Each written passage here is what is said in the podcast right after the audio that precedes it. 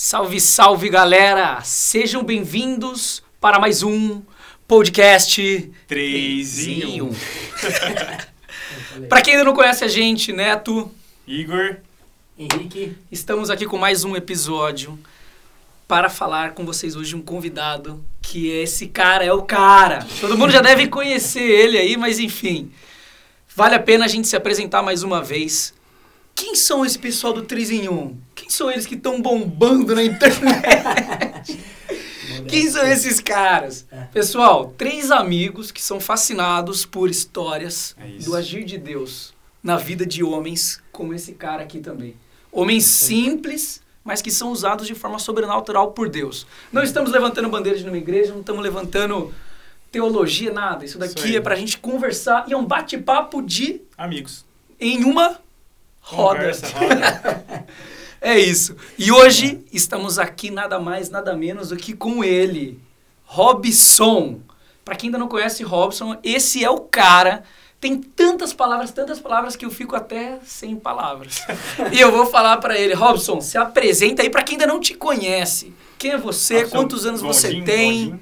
Robson Gondim. Começa Por favor, Pelo meu seu irmão. sobrenome, que é difícil. Vocês é engraçadinho, né? Bom, gente, prazer, boa noite. Meu nome é Robson Gondim. Gondim, né? Bondim não, Gondim. É, sou coordenador de um projeto chamado Projeto A Esperança. O projeto já existe aí aproximadamente 27 anos na cidade de Campinas. Sou casado, tenho dois filhos, uma nenezinha agora de 5 meses, um molecote aí de 26 anos. Sou vô, tenho um neto, uma neta de, de um ano de idade. É, irmão. É por isso que é bom fazer um podcast. A gente acha que conhece o cara, ele vai É, soltando as mano, pérolas. É, Ele falou, a gente- nós três fez assim, ó. Nossa. é, mano. Já tomei a vacina do Covid porque eu sou velho, já deu minha idade. Não, agora sério. E eu, a gente somos, temos um projeto chamado Projeto A Esperança, como eu falei, na cidade de Campinas, 27 anos.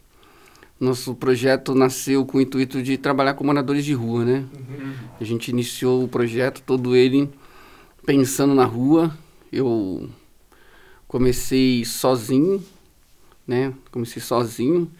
Esse projeto, na realidade, ele nasceu na Bolívia, cara. Na Bolívia? Com esse nome?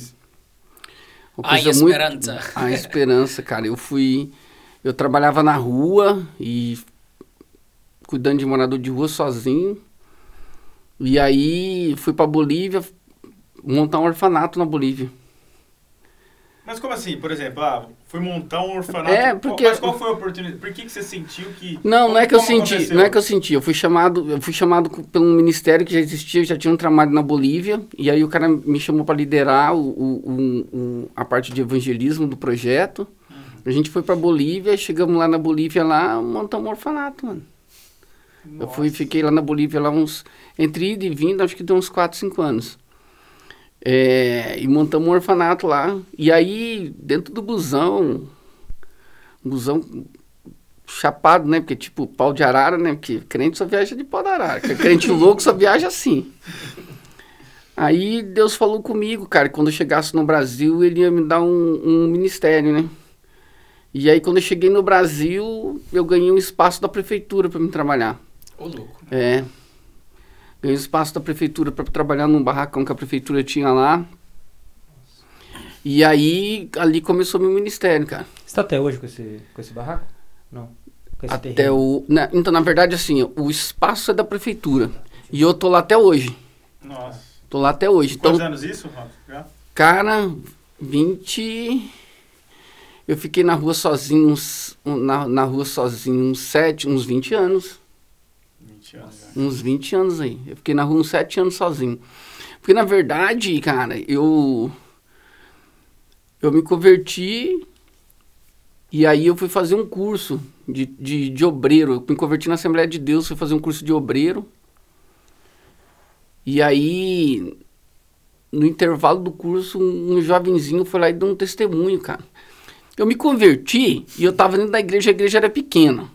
Isso aqui Aí- em Campinas. Aqui em Campinas. Aí a igreja pequena tal. E ali os caras fazendo. E eu, novo convertido, né, mano? Os caras. Chegou Os uns cara- anos? Mano, hoje eu tenho 50, tinha. Ah, eu tinha 27. Ah, só diminuir aí, diminuindo aí, 27 anos e 50. 22, 23 É, anos. rápido. Quanto? 22, 23. Ah, Aí, mano, aí vai vendo. Aí eu tava lá na igreja. E aí, naquela esperança, sabe, de ver, tipo, os. Porque eu queria ver a- o- o- mais gente dentro da igreja, só que eu não sabia como que funcionava na- nada disso, né?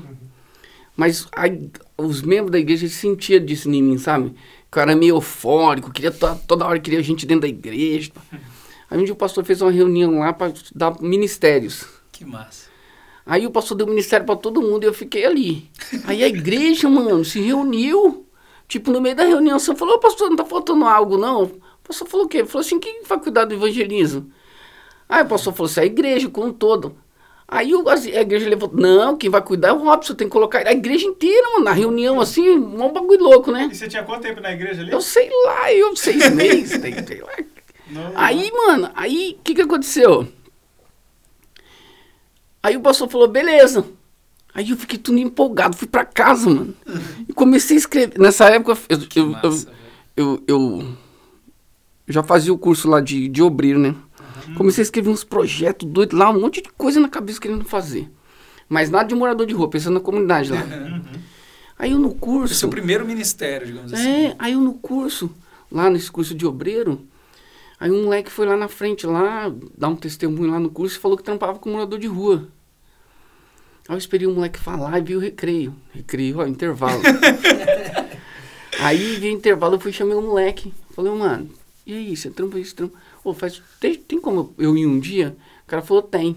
Aí eu fui um dia, cara, daquele dia lá, Começou. eu fui, mano. Aí eu fui primeiro dia, fui numa primeira sexta-feira. Aí na segunda, se- segunda sexta-feira foi onde eu conheci o pessoal do, do Seara Urbana. Aí vai vendo, que não era o Matheus ainda, era a Karina, era antes do Matheus ainda. Aí fui lá e fui, tal, fui indo, fui indo, fui indo. Aí começamos um grupo de oração e fui indo, fui indo. Aí teve um tempo que todo mundo murchou e sumiu, ficou eu sozinho. Aí foi esse tempo que eu fiquei sete anos aí sozinho na rua, mano. E aí houve essa oportunidade de eu viajar para Bolívia, eu via- viajei para Bolívia. Aí depois voltei, quando na segunda vez que eu viajei, aí Deus falou comigo que ia me dar esse ministério, esse projeto. E esses sete anos que você comentou na rua e tal, como que foi? Porque, sim, sete anos não é pouca coisa, né, Robson? Teve- deve ter muitas histórias e tal. Como que foi, assim, pra você, esses sete anos sozinho? Onde você conseguia forças? Tinha hora que você sentia que queria desistir, desanimava? Como é que foi isso pra você? Não, mano. E vou falar uma coisa pra você assim, tipo, olhando assim, parando e olhando assim, pensando, buscando na linha do tempo a sua mente. Mano, era uma coisa assim, muito louco, porque eu vivi o êxtase, cara. Eu vivi o êxtase por quê?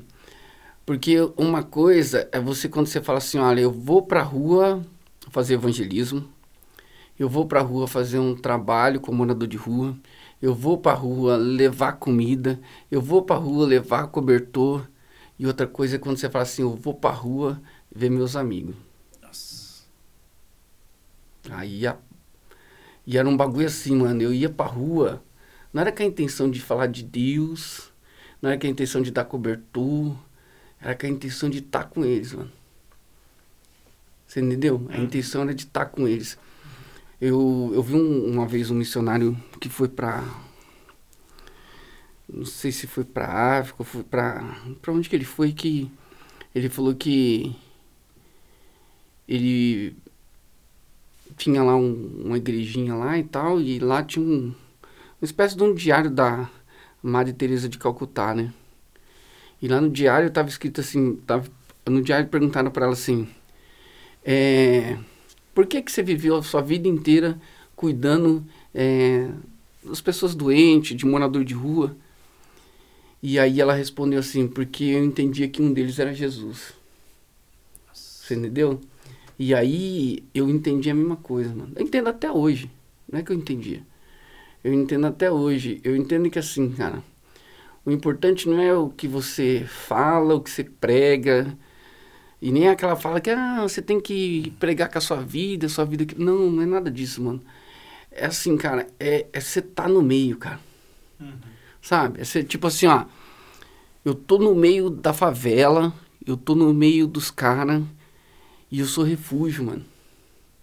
Eu sou fortaleza dos caras. Uhum. Você entendeu? Eu sou aquele cara que eu posso. Hoje, eu posso travar uma morte, mano.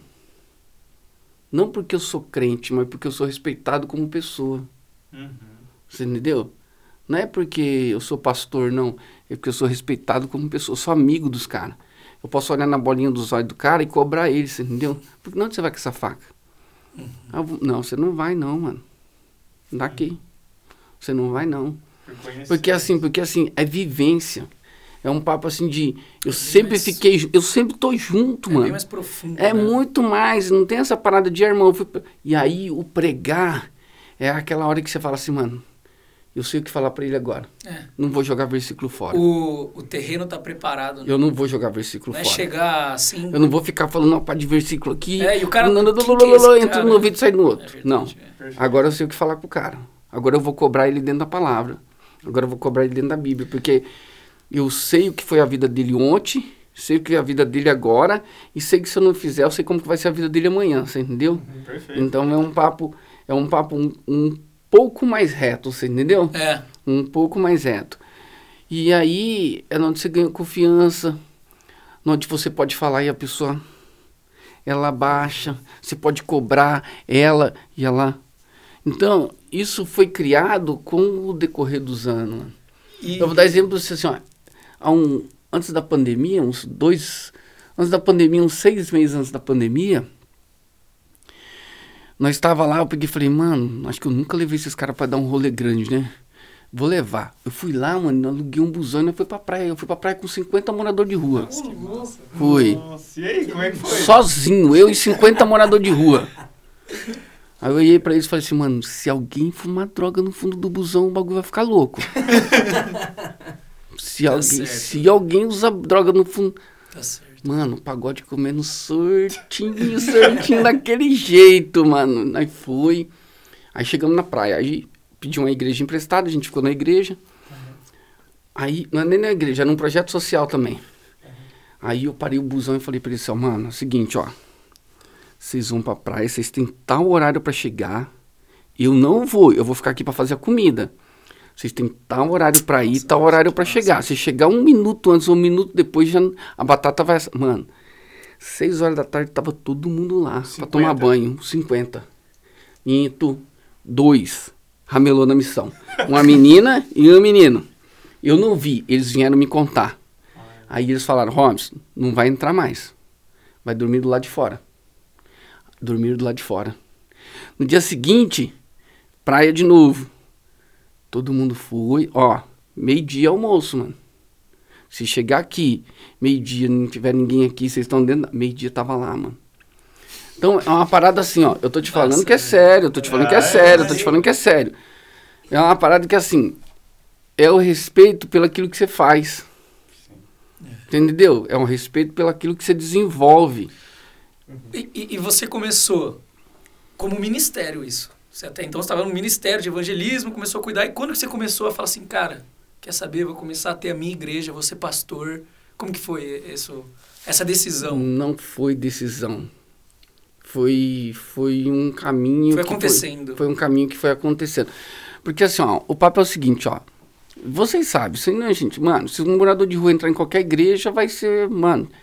Eu, eu, eu era de uma igreja, e aí essa igreja é tipo elitizada, muito rica, muito punk, punk, punk, punk, punk. Da, mano, mais punk, rica. Pensa numa igreja rica, eu era. O pastor sabia que eu era do ministério de rua, tudo esses baratos. Aí, um dia, eu, eu chamei, o pastor me chamou, falou, Ramos, como tá lá? Eu falei, ah, tá assim, assim, assado, tá, pastor, tô indo lá, tá. Aí passou uns dias, eu falei, ô pastor, é o seguinte, a gente tá com uma pancada de gente, eu preciso trazer pra igreja pros caras cultuar, né? Aí o pastor olhou pra mim e falou assim, Ramos, é o seguinte, ó, mais pra frente eu vou montar uma igreja, aqui, do lado aqui, você traz os caras lá, porque aqui é meio complicado, é muita gente de elite, pá. Então, esses caras que não tomam banho, nem é, aí ele jogou um H, nem eles vão se sentir bem. Eu peguei e falei, firmeza, pastor, não dá nada. Só que assim, tipo, amanhã eu já não venho mais, mano. A igreja não é pra mim, você entendeu? E aí eu comecei a fazer culto na rua, fazer culto. Mano, eu, eu levava piscina pra calçada e batizava na, piscina- na calçada, mano. Batizava na calçada, dava discipulado na calçada e levava a piscina de. Colocava lá na calçada mesmo, na calçadona, assim, e batizava ali, cara. E aí começou, começou, começou, aí chegou um tempo que a gente precisou, porque, tipo, mano, é muita gente na rua desviado. Muita gente na rua prega muito mais que qualquer um de nós, canta mais que nós, conhece a Bíblia mais que nós. Só que, tipo, como que recomeça de novo? Você entendeu? Então, tipo assim, o cara tem que ir na igreja, aí ele tem que passar um tempo na igreja, aí tem que fazer o, o- o pré-vestibular para santo, depois aí vai para faculdade de santo, e aí quando o cara faz quatro anos que ele tá lá tentando se santificar, o cara dá uma oportunidade para ele subir no púlpito para cantar. É assim. Aí nisso, o que que aconteceu, mano? Já viu aquela história quando a gente vai pra faculdade, toda faculdade tem um barzinho na porta? E, eu- mano, aí o que o cara faz? O cara entra lá, deixa as meninas fazendo a lição dele e vai pro barzinho. É o que o cara faz, mano. Você colocou o cara pra fazer quatro anos de vestibular pra ele subir em cima do púlpito, o primeiro barzinho que ele vê, ele entra de novo. Você entendeu? A primeira oportunidade que ele tiver ali, a primeira frustração, ele vai beber de novo, vai usar de novo, você vai perder o cara, mano. Então, se o cara tem um dom e um talento, deixa o cara começar a usar isso, porque é troca de prazer, você entendeu? A droga te dá prazer, por isso que você usa.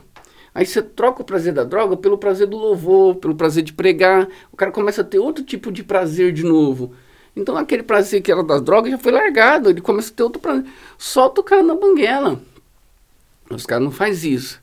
Os caras entram num monte de processo, um monte de processo, e nesse monte de processo você perde o cara de novo. Você entendeu? Senão o cara fica meio com o pé ali e com o pé fora. E aí eu precisava gerar essa oportunidade de novo. Aí eu começamos a gerar, mano. Começamos a gerar, montamos uma igreja. E aí hoje assim, mano, se o cara tem. Montamos. É. Você Que foi montou. aquele- que o Não, eu falou, montei. né? Ele falou, Eu- é, eu- como eu falo montando, porque é um projeto, né? Quando você Sim. se coloca. Você é Sim. como se só se existisse você. Uhum. Aí montamos a igreja. E aí hoje lá na igreja, não, o cara tem um talento, o cara usa o talento dentro da igreja, mano. Ô Robson, você tinha falado, eu esqueci. Mas é quantos dias é, tem culto uma vez por semana? Como é que é? A igreja Frequência. funciona quatro vezes por semana.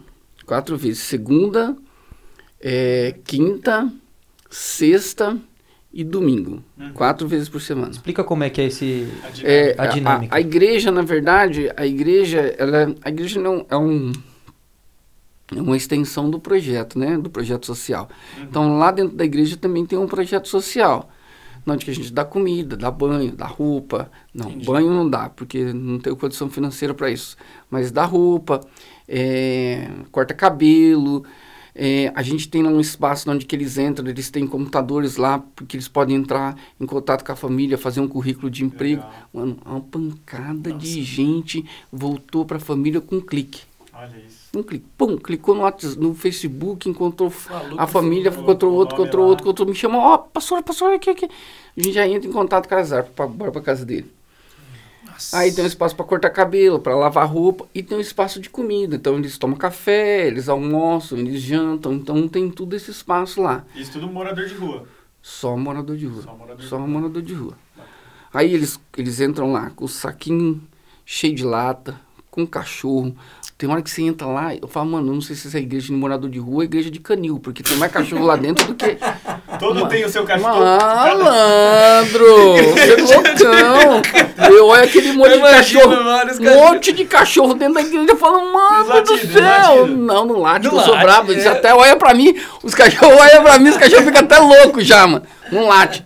Mas é muito cachorro, mano. É muito. Então, eles. Porque, tipo assim. É, é aquela história, né? Você. Uma vez a gente internou, eu tinha uma casa de recuperação, a gente internou um morador de rua lá, e um morador de rua antigão, sabe aqueles, aqueles moradores de rua que a gente conhecia, tipo velho do saco? Sim. E aí eles usavam, uma ca- eles usavam, ele usava um paletózão grandão assim, né? Bem grandão. Aí a gente levou ele, internou ele lá. Mano, e ele tinha tudo dentro do paletó, tá? E internamos ele lá, eu fui embora pra casa, os meninos fazendo a triagem pra ele ir pro quarto. Mano, esse cara entrou em surto lá dentro. Tô em surto, queria bater todo mundo, queria bater todo mundo, queria bater. E já pegou pedaço de madeira, faca, uma coisa meio louca, assim. Aí os caras me ligaram. Pastor, é o seguinte, o cara tá louco aqui dentro, é melhor tirar ele daqui, porque ele vai matar todo mundo. Eu falei, como assim, louco? Mano, o cara tá bravo. Aí eu fiz uma pergunta básica. Falei, mano, vocês tiraram o paletó do cara? Tiramos o paletó do cara e já jogamos no lixo.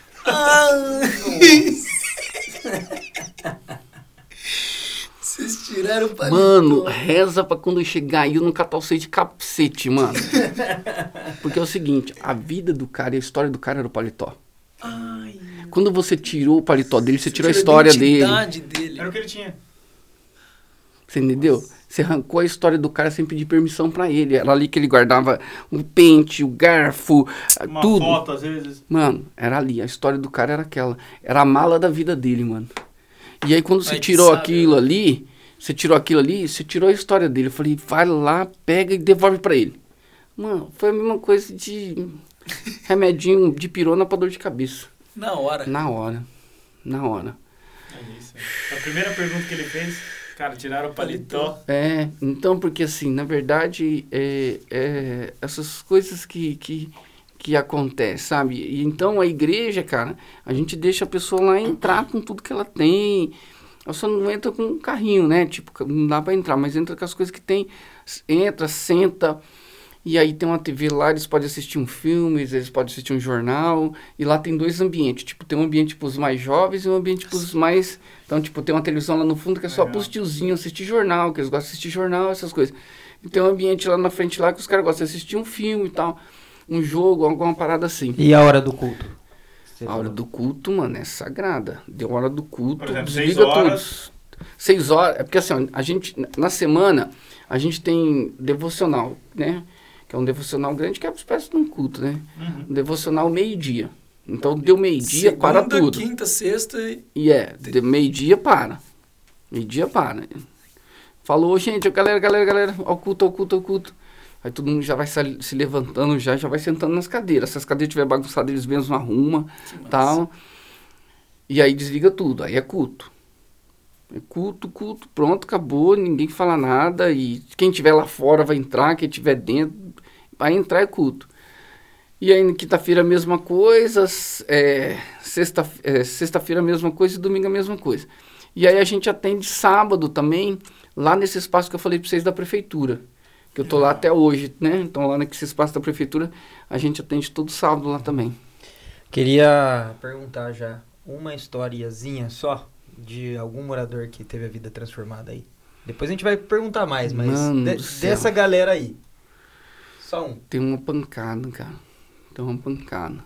Não, é- é- Eu vou, vai talvez, talvez, talvez eu, eu, eu, vou, eu vou contar talvez a mais recente, que a gente tá, tava conversando, eu, eu- carinhosamente eu chamei de Sorocaba, porque ele veio de lá, mas é um senhor que a gente estava na igreja, na hora do, que a gente estava preparando o almoço, ele chegou, sentou na mesa, e aí eu vi da cozinha, ele sentado na mesa, abaixou a cabeça, bem tristão, aí eu peguei, fui lá, sentei, perguntei o nome dele e tal, e a gente começou a conversar, o cara abandonado da família, dos filhos, de todo mundo, na rua, na calçada.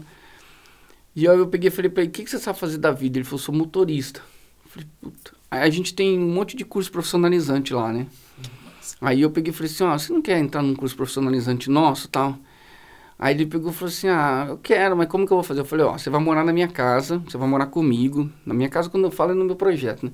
Você vai morar no meu projeto comigo e eu vou te ensinar a marcenaria. E aí da marcenaria a gente vai desenvolver pra você sair da rua. Aí ele foi morar lá comigo, a gente arrumei a casa, deixei tudo prontinho para ele morar. E aí ensin- ensinamos eles a fazer uma mesa. Aí ele fez uma mesa na marcenaria, na nossa escola de Uhum. marcenaria. Aí colocamos na internet e vendemos essa mesa. Aí ele pegou esse valor e aí ele alugou a primeira casa dele. Aí a gente alugou uma casa, do, alugou sempre as casas do lado da UG, né? Que é pra mim ficar cuidando, ver se a pessoa tá precisando de alguma atenção. E aí alugou uma casa lá, a gente montei todos os móveis para ele, ajudamos eles com cesta básica todo mês. E aí ele foi ali, trabalhou um pouco na marcenaria e de repente arrumou um, um serviço para ele, num, pra ele trabalhar de, de motorista de caminhão, né? E aí ele, trabalhando de motorista de caminhão, ficou firme lá. Aí na casa e firme no serviço. Só que aí veio a pandemia, ele pegou, eu não tive mais contato com ele. Aí eu até, né, meio triste, assim, porque, tipo, não ligava no telefone dele nem nada tal. E aí quando foi agora, uma semana atrás, dez dias, sei lá, ele foi lá na ONG lá, todo sorridente e tal. Aí ele, eu vi ele e falei, nossa, Sorocaba, você sumiu, irmão, o que que aconteceu? Mano, um monte de mensagem pra você. Eu falei, não, é que eu tô trabalhando demais e tal. Aí a primeira coisa que ele falou foi o seguinte, assim, ó, hoje eu não vim de ônibus, eu comprei um carro. Nossa. Desse jeito, mano. Nossa. Todo sorridente, comprei um carro. Eu peguei e falei assim, mano, e aí, e sua família? Porque as filhas dele moram em Sorocaba. Uhum. Ele falou, cara, com o carro tá me possibilitando de ir pra lá todo domingo, cara, ver elas. Eu falei, mas aí como essa, cara, uma tá na faculdade, vai se formar agora, a outra já vai casar, a outra vai morar fora do país. Eu falei, mano, que louco. E aí a gente começou a conversar, começou. E aí entramos no papo de trampo de novo, né? Ele falou, Robson, é o seguinte, ó, eu já consegui, tô comprando a minha Bobcat já e meu caminhão. Que massa. Então, é tipo assim, é, tem várias pessoas, né? Mas cê- quando você vê que uma pessoa, ela conseguiu se dar bem, massa. e, e, e o que foi mais legal, e, e aí é- o que foi mais legal de tudo, que tudo isso aconteceu sozinho. Deu pra você entender? Tipo assim, ele, ele, ele ficou um pouco distante da gente, mas ele, ele, ele construiu tudo isso sozinho. A gente começou a construir com ele, Uhum. aí demos a direção e dali pra frente ele foi sozinho. Então você vê, você vê que as pessoas, elas, elas, elas têm jeito ainda, sabe? Tipo, Claro. é, é, tem gente, cara, na rua que eu, eu cuido tem 20 anos, cara. Eu, eu, eu, eu tenho um menino lá que a a- ele nasceu na minha mão, porque a mãe dele era usuária de crack. E a mãe dele tava encostada na, na parede assim, ó, chapada, chapada, chapada. E ela nem viu ela tendo filho. Só que, eu, graças a Deus, eu tava do lado e, e escorregou e caiu na minha mão, assim, cara. Caiu na minha mão. Ele nasceu na minha mão, assim, ó. Tipo, o cordão umbilical, aquele monte de sangue, aquele monte de. pan- Nós chamamos médico, eles levaram e tal. Mas nasceu na minha mão. E hoje, esse moleque tá comigo. Aí você vai falar, porra, mas você não conseguiu tirar ele da rua. Eu já, eu já tirei ele da rua umas cinco vezes, sabe? Já levei ele pra morar comigo umas cinco vezes já. E. Só que. Não deu certo, cara. Não deu certo. Ele preferiu. Até a, data de hoje, ele preferiu ficar na rua. Só que é um cara que, assim, ó. Ele. Ele me chama de pai, sabe? Dá bem, pede benção, me chama de pai e tudo. Chama minha mãe, minha esposa de mãe. E, e é um cara que, assim, ó. Ele.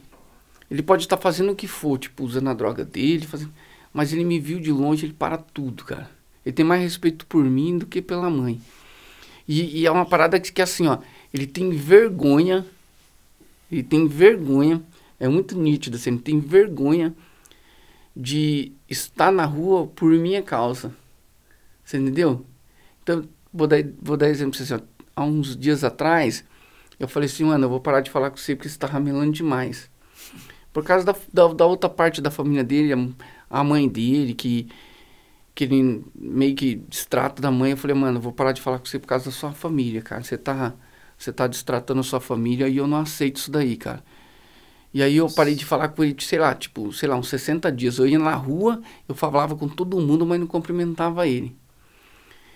E aí você via que o cara era uma tristeza nele, porque, tipo assim, ele não, podia, ele não ia na igreja. Ele, aí teve um dia que ele, ele tava chapado. Tinha acabado de chegar, parei o carro, tinha acabado de chegar. Ele chegou em mim, ele, ele parou de frente de mim assim, é, meio chapado de droga. Ele parou de frente de mim. E aí ele começou a chorar, tipo assim, eu tô usando por sua causa, porque eu não sei o que falar pra você, eu não sei como te pedir desculpa, eu, eu, eu não sei o que falar pra você, e eu, eu, não, eu não consigo viver sem você. Então, é tipo uma parada assim que é isso não tem como pregar em cima do púlpito, você entendeu? Isso não tem como ler um versículo e identificar que esse versículo vai, vai produzir isso. É uma coisa assim que de paternidade assim de rua, sabe? Você acaba sendo vivência, é, você né? acaba sendo, você acaba sendo o, o pai que vai desenrolar ali o que está acontecendo. É, é, tipo, não significa que eu sou bambambam bam, bam da rua, sou melhor do que quem trabalha na rua, não é isso. É que assim, eu, eu, eu sou apaixonado pelos caras. Isso é nítido, nítido, nítido. Eu, eu, é, é que nem é que nem criança sai água da boca quando vê um doce. Eu, eu sai água da minha boca quando eu vejo um morador de rua. Não porque eu, pela situação que ele vive, por ter um ministério que vai sobreviver. Não, é pelo fato de assim, saber que os caras não é aquilo. Uhum. Você entendeu? É de saber, Saber que eles. potencial dele. É, Saber não do é real eles- valor dele. É, eles não, é, aquilo, mano. Eles não Você é não é aquilo. Não, tem nada a ver com o que a gente É tá uma vendo. fase. Não tem nada a ver com o que a gente tá vendo.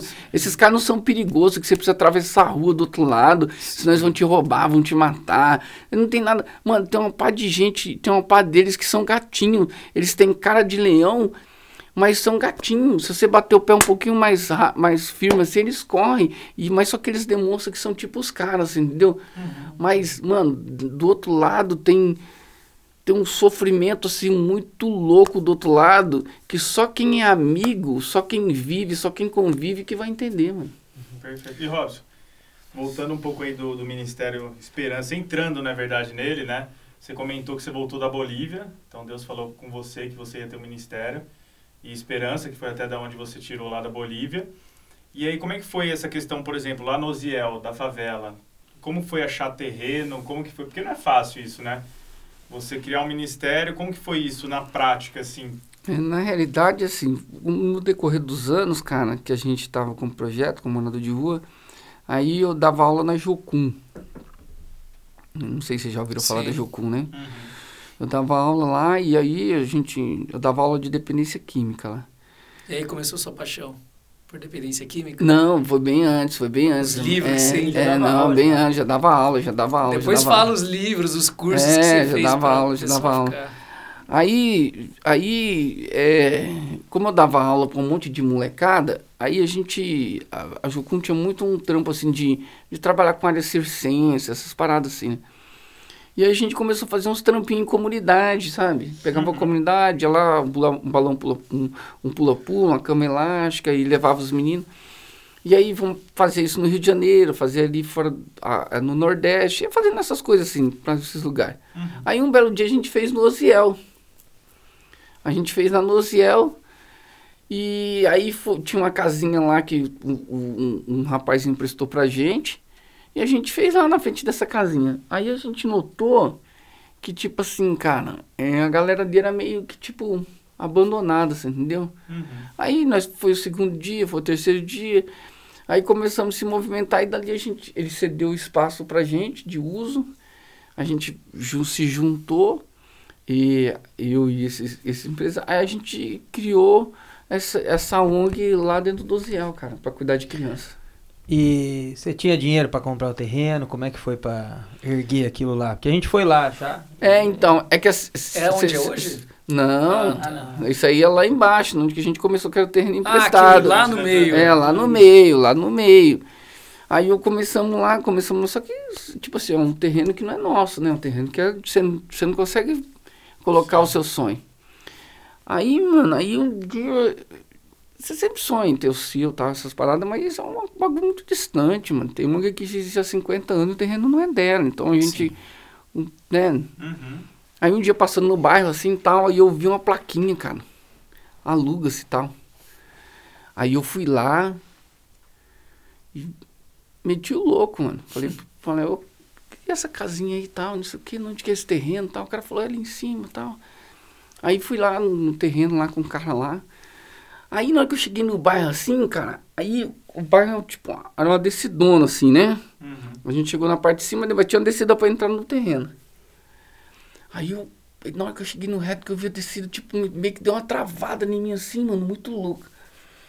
Aí foi, me veio aquele versículo quando Jesus chegou em Jerusalém, que ele olhou tudo aquilo ali, e aí ele viu um, um povo, né, sem pastor. Chorou.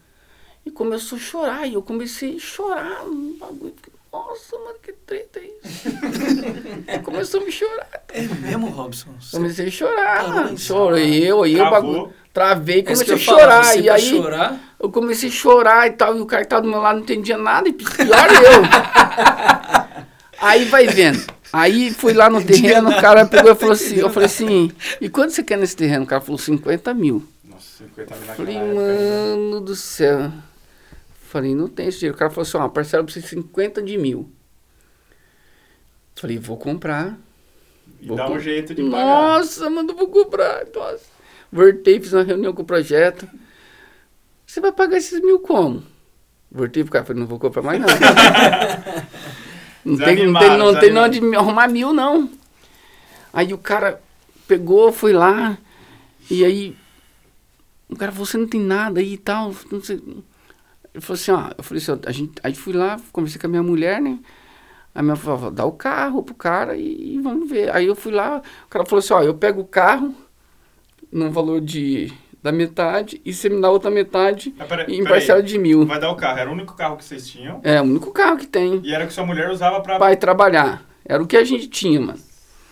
Aí vamos dar o carro e vamos e aí parcela o restante. Aí o cara falou, ó, você- eu pego o carro e você me paga mais mil por mês. Eu falei, nossa. Voltei lá, falei, nossa, vou dar o carro. Aí minha mulher falou, ao reunir o grupo, mano, como você vai pagar os mil? Voltei lá e falei pro cara, falei, mano, não vai dar pra Esquece. comprar não. Esquece isso daí. Aí, esquecemos, mano. Passou-se acho que uma semana, talvez, aí o cara ligou pra nós e falou assim, ô Rosa, por que, que você quer o terreno? Eu falei, mano, aqui, aqui não tem ninguém pra cuidar dessas crianças. Não tem ninguém pra cuidar desse povo. E eu vou montar um projeto social aqui, eu vou cuidar de todo mundo, cara. Aí o cara pegou e falou assim, cara, você é louco. Eu falei, nunca me falei pra você que eu não era, mano. aí, aí ele pegou e falou assim, ó, faz o seguinte, então, dá o carro. E já era. Aí eu fui lá e falei, moa, seguinte, é, o cara falou pra gente dar o carro e, e ele vai dar o terreno. Aí minha mulher falou, demorou. Eu falei, mas como que você vai trampar, mano? Ela falou, vou de ônibus. E minha mulher trampava em Jundiaí. Ela falou assim, vou de fazia faculdade. Aí eu, ela falou assim, vou de ônibus, você não quer? Eu falei, quero. Eu falei, então. Aí fomos lá, demos o carro, aí ficamos de a pé, não tinha mais nada, irmão. Não tinha nem passe pra pegar ônibus, não tinha nada, irmão, nada, nada. Pensa num cara que. Mas não tinha nada, não tinha mais nada. Ficamos. Ficamos de Só a pé. Coisa, como que era esse, essa dependência de Deus? Que, por exemplo, você, você dá e você não tem o que, como construir. Tipo, você olhou você, pra sua mulher e falou, demorou. Tipo, é uma dependência. sentia, É, assim, só pra ter Não, noção. mano, Era uma certeza que ia Era dar uma certeza certo. que Deus ia fazer rolar um Mano? Porque você deu o deixa- carro, tudo que você deixa eu tinha. falar um bagulho pra você, deixa eu falar um bagulho pra você. Mano, você já viu aquele papo? Ó, Paulo fala pra gente ter a mente de Cristo. Mano, eu tento pensar que nem Cristo. Cristo, Cristo fazia o que o Pai mandava. É, assim, ó, mano, a Bíblia não fala assim, ó, Cristo fala assim, ó, quem me vê a mim, vê o Pai. Sim. Ele tem que ser no mesmo pique. Quem vê a mim, vê Jesus. Ele toma a decisão de reino. O resultado que vai dar lá na frente é reino. Quando você toma um uma decisão de reino, o resultado é reino. Quando você toma uma decisão de mundo, o resultado é mundo. Reino não tem nada que dê errado. Sim. Uhum. Nada. Nada. Reino não tem dois pesos, duas medidas. Reino é só. Reino é só benção, irmão. É O que, que você fizer, tudo vai dar certo. Não é assim, é assim que funciona. É reino, decisão de reino. Tomou decisão de reino, não tem como dar nada errado. E aí eu peguei, aí demos o carro pra mulher e aí ficamos sem nada, mano. Ficamos sem nada. Aí comprou Aí- o terreno. Beleza, comprou o terreno, É. mas aí o terreno tá vazio. Vazio, aí? vazio e sem forma. Sem forma. É. Uma rampa ainda. Mas só que eu não terminei o versículo. O Espírito de Deus pairava em cima, irmão. Espírito de Deus. E o terreno era sem forma e vazio. E o Espírito de Deus parava em cima. Putz, viu essa foi muito massa. Essa foi muito massa. Aí ele disse, haja terreno. Haja rabisão, haja bloco, haja cimento, haja areia. Que massa. Então, aí o que que acontece? Massa. Aí a gente ficou ali, né, mano? Aí ficamos sem nada. Aí eu tinha tirado um cara da droga, pá. Um moleque das drogas. Aí o moleque virou pastor em São Paulo, montou uma, uma rede lá de, de negócio de barbearia e tal. O moleque ganhando dinheiro, sabe? Aí um belo dia eu tô lá na ONG lá. Aí eu tô lá na ONG. Lá de baixo lá, o terreno nós tínhamos comprado e eu. Comprou o terreno e ficou lá, mano. Sim. Aí o cara para lá com o carro e aí ele desce com um saquinho de roupa. É. Eu lá embaixo, desce com o saquinho de roupa. Aí ele me deu o saquinho de roupa. Aí eu falei, ô, e aí tal, não sei o que. Ele virou pastor também, né? Eu falei, ô, pastor, tal. sei. Aí eu falei assim, pô, o que você tá fazendo aqui tal? Aí eu vi ele com o saquinho de roupa, entendi que ele tinha vindo trazer umas roupas, né? Uhum. Pra, pra, pra onde? Ele falou, ó, vamos lá em cima lá comigo lá. Aí eu cheguei, subi a escada, subi lá em cima lá e tava o carro dele parado de um lado e o carro da mulher dele parado do outro. Aí eu falei, hum, mas o que que você vê com os dois carros de São Carro pra cá? Aí ele, tipo, entrou dentro do carro, aí ele abaixou pra ir no porta-luva assim, mas pra mim ele ia pegar, tipo, mais uma sacola de roupa. Uhum. Aí ele veio com o documento do carro no meu nome, mano. Deu o carro pra Aí me deu o carro. Falei, quê? O cara Me que se tirou da carro. rua. É. Não, não é, ele não era, esse não era na rua, ele era dependente químico, Ah, tá. tinha uma- já tinha matado uma par de gente, era dependente químico. Ladrão mesmo. Aí, aí a cena, aí ganhei o carro. Aí fui com o carro pra casa, cheguei com o carro lá, não tô com o carro agora e tal. Aí eu olhei pra minha mulher e falei, mano, esse carro não é pra nós. Aí ela falou, como assim? Eu falei, não é, mas esse carro deu esse carro pra nós começar a construir o terreno. Aí fui lá, comprei um material com carro e tal, desenrolamos lá com o carro.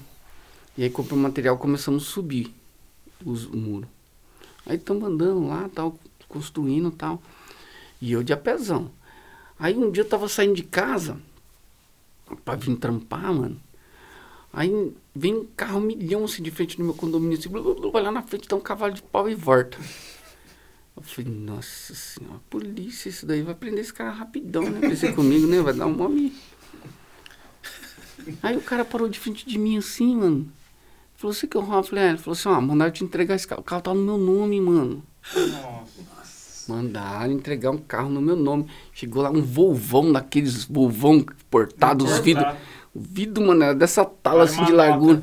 Cheguei, paguei de gatinho no Osiel com o primeiro dia, né? Cheguei, cheguei lá nos Osiel. Aí cheguei lá com o carro. É, cheguei lá com o carro, as crianças tudo entrando dentro do carro, limpador de para-brisa no, no, no- farol, mano. Ninguém nunca tinha visto essa cena. No farol tem. É, tem, é. Aí entramos e tal. Aí fiquei com o carro lá uns dias tal, não sei o quê. Aí falei, mano, esse carro não é pra nós, mano. Esse carro não é nosso, esse carro é pra construir. Aí vendemos, colocamos na construção.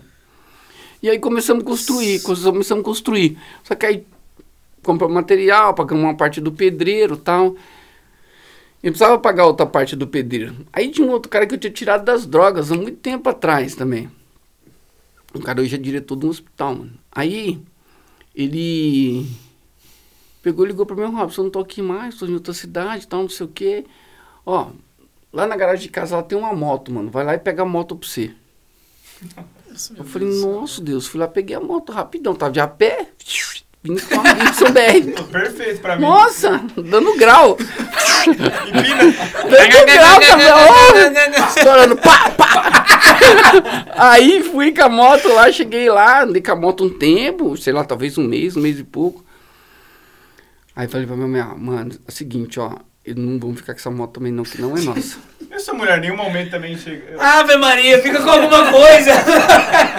Aí, nisso, nisso, nisso, minha mulher deu um jeito lá de comprar um carrinho lá pra ela mais velha e tal, na, na empresa dela lá, se juntou. Comprou lá, comprou lá, comprou um carrinho pra ela. Boa. Só que eu não tinha mais nada, né? Ela tinha um carrinho lá dela. Aí eu peguei, fui lá e dei a moto pro pedreiro. Toma. Aí o cara começou, co- aí levantou o muro, construiu o muro. Aí, depois que o muro levantou, o muro de arrima, aí eu esqueci o terreno. Uhum. Porque aí não tinha mais condição. Acabou. É. Não tinha, não tinha dinheiro, não tinha Secou, nada. Secou. Não tinha dinheiro, né, irmão? Não tinha dinheiro, aí eu fui tocar minha vida tal. E aí não tinha carro também, mas eu fui tocar minha vida tal, não sei Isso o foi quê. em quanto tempo? Foi o começo do projeto. Ah, irmão, essas coisas de data pra mim é muito louca, mas a gente tá construindo lá já tem uns. Eu acredito que tem uns 5 a 6 anos atrás. Tá. Boa. Aí, um dia foi uma médica lá, cara. Chegou uma médica lá e a gente, né, não tinha, não tinha, tava tudo, a- não tinha como locomover as crianças da 12 anos, né, do- da onde. Aí foi uma médica lá e tal. Aí a médica chegou lá, cara, desceu, tal, ela sentou assim, mas tipo, sabe a questão, se talvez de 30 segundos a um minuto, a médica sentou do meu lado, ela não perguntou nada pra mim, cara. Ela só sentou do meu lado e ela começou a chorar, mano. E um choro muito louco, um choro muito louco, um choro muito louco. Eu já não entendia mais nada, não sabia se a mulher. O que, que aconteceu? Não sei se eu orava pela mulher. Não sei, não sei o que, que eu fazia, mano. A mulher orava, de, Tava chorava demais. tava. Tava, mano. Tava, tava. Aí eu peguei. Aí a mulher. Conversamos, ela parou de chorar, conversamos, sei lá, mais 20 minutos, 30 minutos, a mulher foi embora. Ela fez algumas perguntas pra mim, co- como eu levava as crianças pra lá, pra cá. Eu falei que eu não levava, que não tinha mais, não tinha mais carro pra fazer isso tal. Aí passou mais ou menos uma semana, sei lá, acho que mais 10 dias, não sei. Ela me ligou, falou, ó, você aí, tudo bem, tudo bem. Ela falou, ó, você vai em tal loja assim, assim, assado, que eu comprei um carro pra você. Outro carro. Ô, cheguei lá, tinha uma Kombi Bala, zero coco, esperando o Robson, mano. Tava com meu nome gravado. assim, Projeto Esperança. Robson E aquela. Oi, Robson Gondim, mano. Zero cuco. Aí eu ia como, eu falei, nossa, não acredito, mano, motor de Fox, tudo balo, nossa. Nossa. Entrei na Kombi e vim embora. A gente tá com essa Kombi até hoje, é o, o, o meio de locomoção do, do projeto, para levar as crianças e tal. E aí paramos. Não construímos mais, não mexemos com mais nada. Aí, cara, esqueci isso aí. Aí um belo dia um cara ligou pra mim. Há uns talvez um ano e meio atrás, há uns dois anos atrás, por aí, de um ano e meio a dois anos. O cara ligou pra mim e falou assim pra mim assim, Rob, seu terreno lá que você tinha, que você tem lá pra construir. Eu falei, mas que terreno? Eu nem lembrava mais, olha que cena, nem lembrava mais. É, também nem lembrava igreja, mais. né? Aí ele, eu falei assim, ó, aí eu falei, ah, o terreno lá da onde? Eu falei, ó, tá lá. Eu falei, ó, vou mandar lá pra você lá uns sacos de cimento lá, uns três, quatro sacos de cimento. Aí eu fui lá, cara, um mato, talvez assim um metro de mato, tudo Nossa. aquelas coisas, é, mas já parado, tinham né? tomado, já tinham tomado. Depois eu mando até as fotos pra você. Já tinha tomado os matos assim, então. Eu lembro que o caminhão chegou de cimento, chegou lá, eu dei um- uma afastada no mato, coloquei o cimento em cima e aí joguei umas telhas por cima do cimento que se caso chovesse não caía a água. Cara, daquele dia pra cá, todo dia chegava material.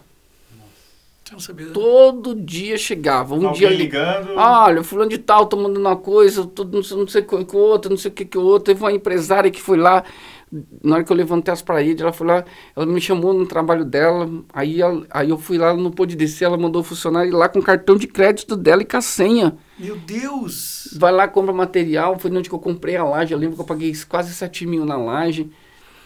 E aí colocamos a laje lá, e aí não parou de vir, não parou de vir, não parou de vir, não parou de vir, não parou de vir, não parou de vir. E aí levantamos a ONG, e aí chegou um momento que cessou. Uhum. Não, cessou. Na hora que eu pensei que ia cessar, que eu falei, agora. Aí eu conheci um cara muito louco, que é o Wilson, Wilson Matos. Conheci um cara muito louco, do nada, do nada, do nada conheci o cara. Eu, na verdade, não é do nada. Na verdade, ele ramelou na missão e aí eu queria pegar de cacete. Aí, é, mano, é muito doido, sabe? Essa história é muito louca que eu vivo. E aí, nessa história que eu fui debater com um cara que ele tinha dado uma mancada, na verdade ele não tinha, né? Eu que levei por esse lado. Aí o cara era um cara que ele queria investir no, no projeto. E aí foi onde que o cara é, ele investiu, ele deu, começou a ajudar a terminar a ONG, entendeu? Até hoje, porque hoje ainda ele está fazendo isso, que não, terminou, né? E ele começou a investir, investir, investir, e a ONG chegou naquele lugar que está hoje. Ô Robson, não só, não só material, mas eu sou testemunha que a gente foi lá no final de semana passada, não, retrasado. Uhum. E aí você tá fazendo um, lá em cima, um lugar pra No jiu-jitsu, centro né? esportivo. Centro esportivo pra jiu-jitsu. Para as aulas mais as aulas de a gente fala luta de chão, né? Ah, Isso. Jiu-jitsu, Muay Thai, karatê. Aí eu falei assim, então se você tá fazendo, você deve ter um professor de jiu-jitsu. Aí você falou o quê pra mim? Não, não tem não. Eu tô. Não, não tem não. Mas que Deus vai prover, certo? Não, é, é que assim, quando eu falo que não tem, é que, é. que, é que eu, eu não consigo te apresentar ainda. Ah, só o não, nome sim. dele é João. É. Não, mas já tem. Não, sim, mas que vai aparecer, você sabe. Não, que já vai. apareceu, irmão. Ele só não se apresentou. Ah, bom, isso aí. E, o- e ali tem também um consultor, uma Tem, uma, é, Monte, é que você não viu como ficou chique, terminou hoje. Olha lá. É, não, o consultório de dentista tá montado. E o dentista já tá aí, já tá na beirinha, já pra vir já. Olha lá. Ah, lá. Quem é ele, eu não sei. A gente Cara, foi na- lá, né? Tem, cara, tem pra música, né? Nossa. Tem aula de inglês, né? Tem aula pras crianças, Uhum. tem a cozinha, tem É, na verdade funciona assim, né, irmão? A gente, a gente... A fé é, é o firme fundamento daquele que não se vê, mas se espera, né? Então, tipo assim, é a certeza, né? A certeza daquilo, né? Então, certeza. você tem a certeza que, tipo assim, eu tô montando uma escola. Olha, eu tô montando uma escola que vai ter 15 cursos. Daqui, daqui, é para ela inaugurar no dia 5 de agosto. Entre dia 5 e dia 10 de agosto ela inaugura. Eu não tenho nenhum professor, mas eu já tenho todas as aulas. Mas até dia 5 eu tenho todos os professores. Eu não tô. Eu, eu- ontem ainda eu tava em casa. Falei, cara do céu, será que eu tô desafiando Deus, mano? Porque, tipo assim, eu tô montando a escola, já tô falando das aulas para todo mundo, mas eu não tenho nenhum professor. Não é que eu tô desafiando, é que é assim, ó. Mano, eu, existe uma certeza na minha vida muito louca. É certeza. É certeza. É, eu sempre tentei ser um filho para Deus que não fosse um filho é, adulado. Sabe? Eu nunca queria ser um filho que ficasse assim na beira da, sa- do- da calça puxando. Eu sempre qui- quis, eu sempre tentei e tento até hoje ser um filho para Deus que, que tem a mente dele. É, não significa que eu vou acertar tudo, mas o que significa que é, eu não vou deixar de tentar. Eu não quero perder o céu por covardia. Hum. Você entendeu? Eu não quero perder o céu por covardia. Então, assim, é, eu penso e eu nunca coloquei nada em prática até hoje. Pode ser que amanhã eu coloque, mas eu nunca coloquei nada em prática que não deu certo. Uhum. Você entendeu? Que não foi tipo assim, algo que, que Deus é, esteja comigo, você entendeu? Não é aquele papo assim, ó, ó, vou entrar no quarto agora, vou orar quatro horas e meia, esperando Deus falar, se eu posso tirar esse copo daqui ou colocar aqui. Não, é tipo assim, se fosse Deus, ele ia colocar o, se fosse Cristo, ele ia colocar o copo aqui, então, mano, é o que eu vou fazer. Você entendeu? Então eu tento seguir esse fluxo. Lógico eu tenho um momento com Deus, eu oro, eu escuto a voz dele, tudo isso. O que eu quero te falar é que assim, o, o tempo seu de vida cristã vai passando e você vai aprendendo tanto a ser que nem ele, que as suas decisões já são automáticas igual a Sim. ele, você entendeu? Sim. Já são automáticas. Porque a gente tá num tempo que assim, não dá para parar toda hora e entrar na sala e no quarto e ficar orando, orando, sabendo que Deus já mandou você fazer É. e você vai voltar a orar, você entendeu? Então, É tipo isso, assim, ó, Deus fala assim, ó, ide pregar o evangelho. Aí você vai entrar no seu quarto e orar para perguntar para Deus Você se você que- pode pregar ou não. verdade. então, tipo Já- assim, a palavra que ele tá, deixou lá na lá não tá servindo frente. para nada, você entendeu? É. Uhum. Então, eu tento ser desse jeito. Talvez não- assim, certinho do jeito que eu tô falando, mas eu tento ser desse jeito. Então, eu tento é, fazer as coisas acontecer. Então, tipo assim, ó, eu tinha um sonho de montar uma escola de, de corte e costura. E aí, o que, que aconteceu? Eu sempre sonhei com isso. Aí, tem um espaço que tava lá. Eu peguei e falei assim, cara, eu vou fazer desse espaço aqui meu espaço de corte e costura. Eu pensei num dia, no outro dia apareceu um ateliê. Lá querendo montar parceria comigo para montar o curso. No outro dia apareceu os caras que me doaram a máquina. Doaram Então- máquina de corte e costura? É. Exatamente a máquina. As máquinas de corte e costura, cinco máquinas. Vocês não tinham conversado. Não, eu não sabia nada, só tava no meu coração só. Mas o cara chegou do nada com a máquina. Não, então, tipo, chegou a mulher do corte e costura, aí quando eu fechei com a mulher do corte e costura, no outro dia chegou as máquinas. Então, é, é, é- é tipo assim, eu, eu sonho, eu tento sonhar o coração de Deus, entendeu? Eu olho para minha comunidade e eu tento verificar o que a minha comunidade precisa Mas, e aí eu entendo que ela precisa porque Deus me mostra. E aí quando Deus me mostra, eu sonho aquele sonho. Entendeu? Eu sonho aquele sonho. Eu vou sonhando as coisas assim, ó. Aí os caras falam assim, você, é muito louco, você quer fazer um monte de coisa ao mesmo tempo. Não, eu não quero fazer um monte de coisa ao mesmo tempo.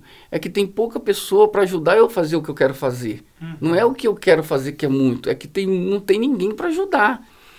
Mas não significa que não tem ninguém para ajudar que eu não vou deixar de fazer.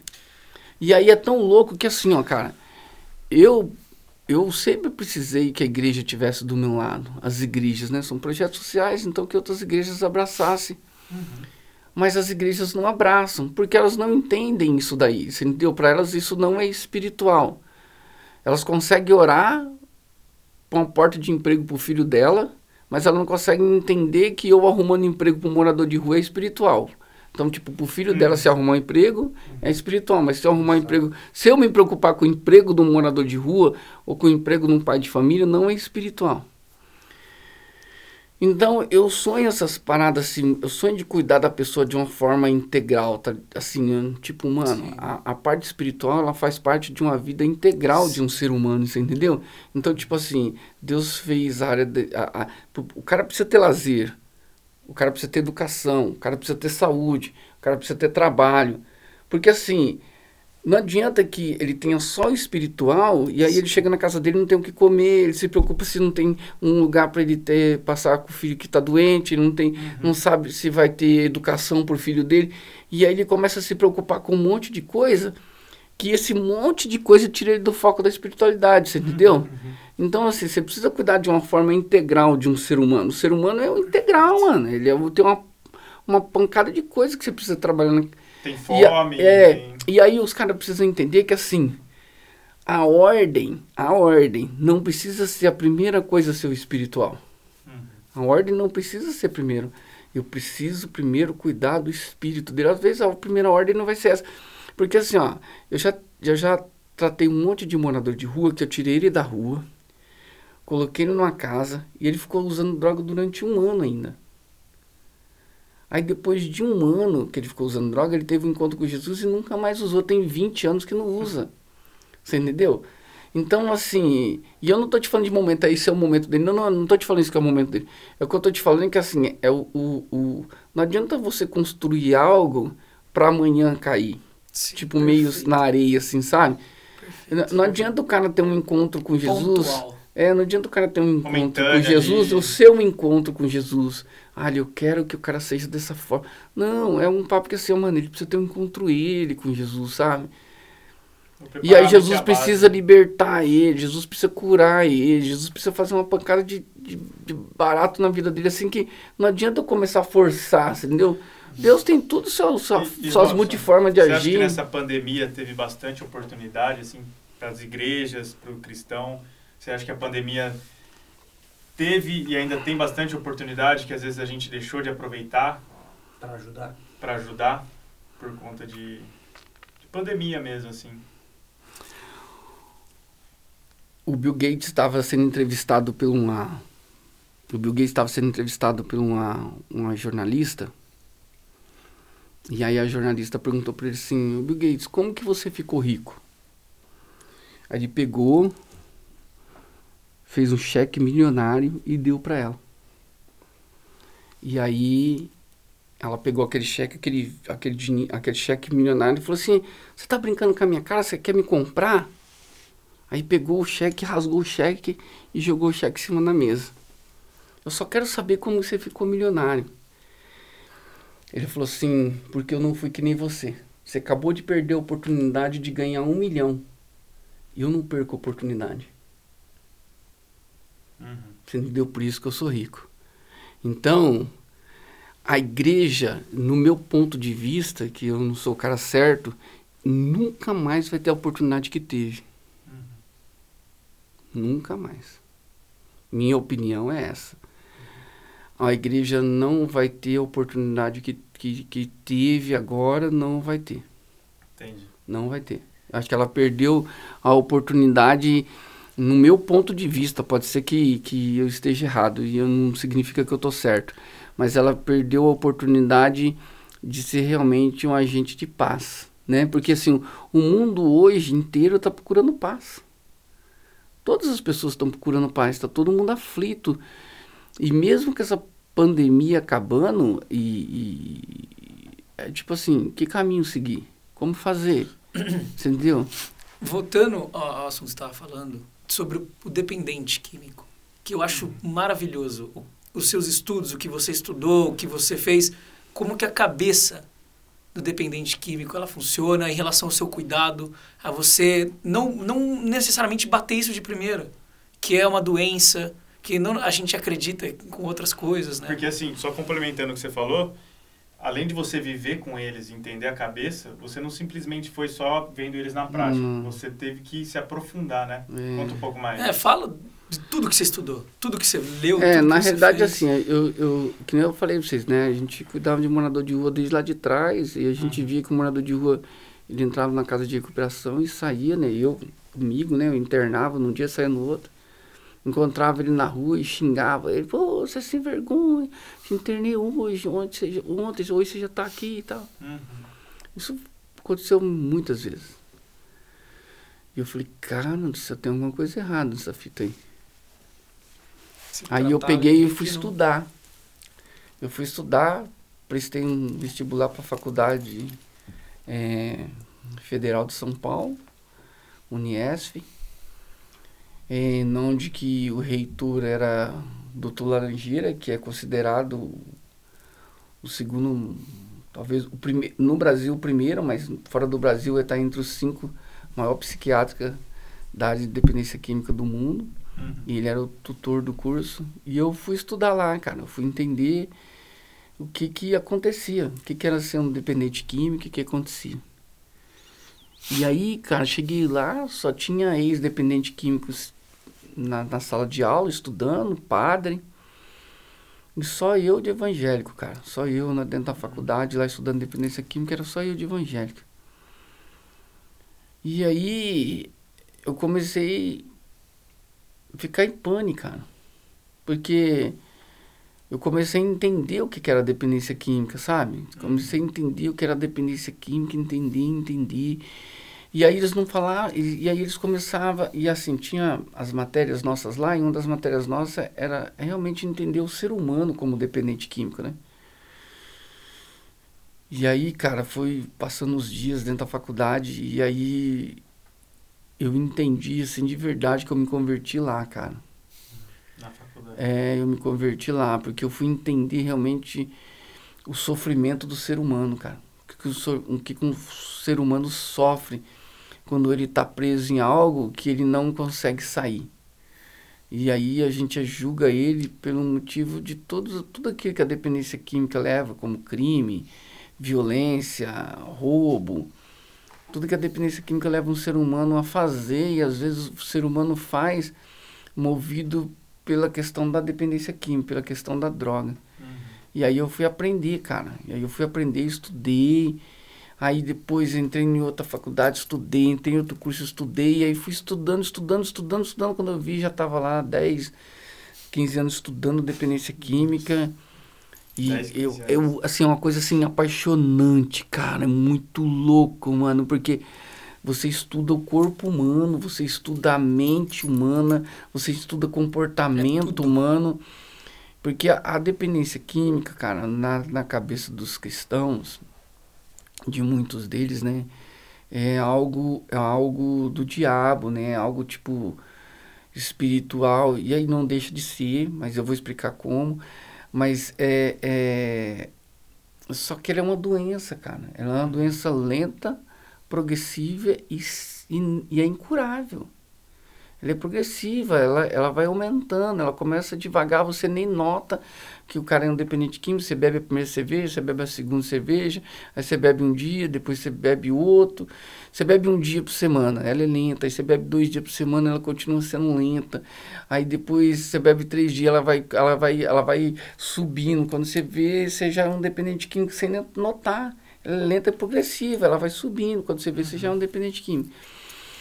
E aí você. Aí a galera entendia que isso era um papo de tipo, mano, é aprisionado, tá nas cadeias de Satanás, assim. Hum. Se fosse, seria muito fácil, porque você ora em nome de Jesus, toda cadeia tem que ser quebrada, pronto. Você Ela orou, né? mas não é, mano. É a mesma coisa de você falar assim pra um cara que um cara é que um. Aí você fala, mas, mano, mas. A mesma coisa fala, cara, tem diabetes, mano. Diabetes não tem cura. Diabetes não tem cura. E nem por isso a diabetes é coisa do demônio. E o diabetes, o cara. Vai ficar até o fim é, da vida tratando é, isso. vai ficar até o fim. E assim, o papo de você ir pra casa de recuperação e você sair de lá e não usar mais é porque Deus fez um milagre na sua vida, cara. Pronto, que nem no tanque de Betseba, mano. Tinha uma pancada lá, Deus curou um. Pode ser que na casa de recuperação Deus vai curar um, dois, três. E tem gente que vai sair de lá sem uso e vai ter que se cuidar. Ou até Jesus fazer um milagre na vida dele, ou até Jesus vir. Mas ele vai ter que se cuidar, ele vai ter que se apartar do dia mal, você entendeu?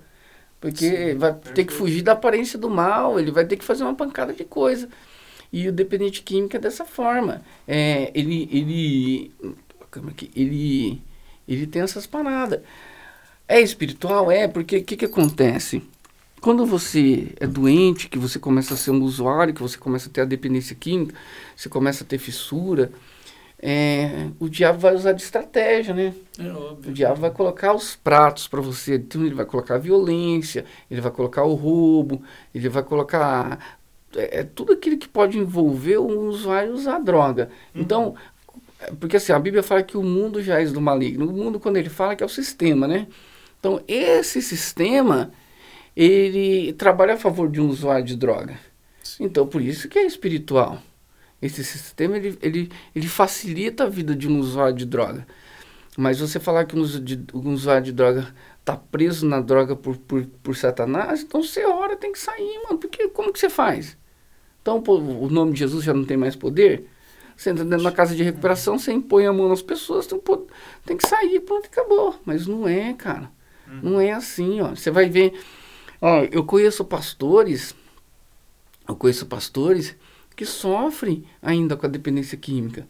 Sofre não porque usa, É, mas porque mas é porque de vez em quando ou de outra traz uma lembrança eufórica no cérebro de quanto. Mano, ó, eu, eu, eu levei 50 meninos para fazer um trabalho numa favela muito chapada em São Paulo. Eu nunca usei droga na minha vida, droga lícita. Ilícita, que é o álcool, eu já usei. Mas não era um alcoólatra, mas usava. Aí fui para São Paulo e uma favelona louca, chapada lá e tal. E nós fazendo evangelismo, que era barato de palhaço, que eu falei pra vocês tudo. E aí do nada teve uma casa que explodiu o, o, o janto de gás. Aí explodiu, a favela ficou sem água. A favela ficou sem água tal, e a gente trampando, solzão quente tal, aquele bagulho louco tal. E aí, mano, há eu tava vendo atrás? Vixe, falar em tempo é uma coisa muito louca, Ah, mas vamos pensar assim. É que ele uns não oito- localizar. Uns 8 anos, 10 anos, sei lá, pra mais disso. Mas daí. qual mês? Ah, aí, o que, que aconteceu? Esse Uma cara, se É. deixaram chapado, mano. Aí, vai ver, nessa Terça, água tem alguma, mistura- alguma mistura aí. Aí, Qual mês? aí a gente tava lá na, na, na, na favela, aí sem água e tal. Aí, eu e mais um amigo meu, eu tava do lado de um, de um parceiro lá que tava fazendo evangelismo.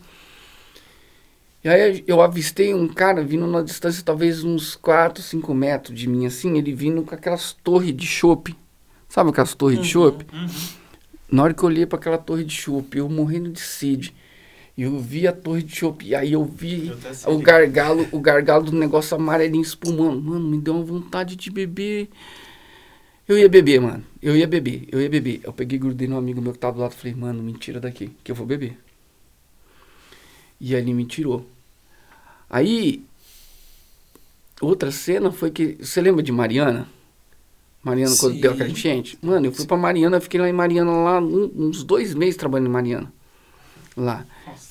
Peguei tudo que eu tinha e fui pra Mariana, fui morar em Mariana. Falei, mano, só volto de lá quando tiver tudo melhorado. Olha isso. É, eu não tenho parada não. Aí a vai gente, vendo. A gente vai descobrindo as coisas. É, é, fiquei lá em Mariana, mano. Depois fui pra Governador Valadares, depois fui pro Espírito Santo. Quando não acabou tudo, eu não voltei pra casa.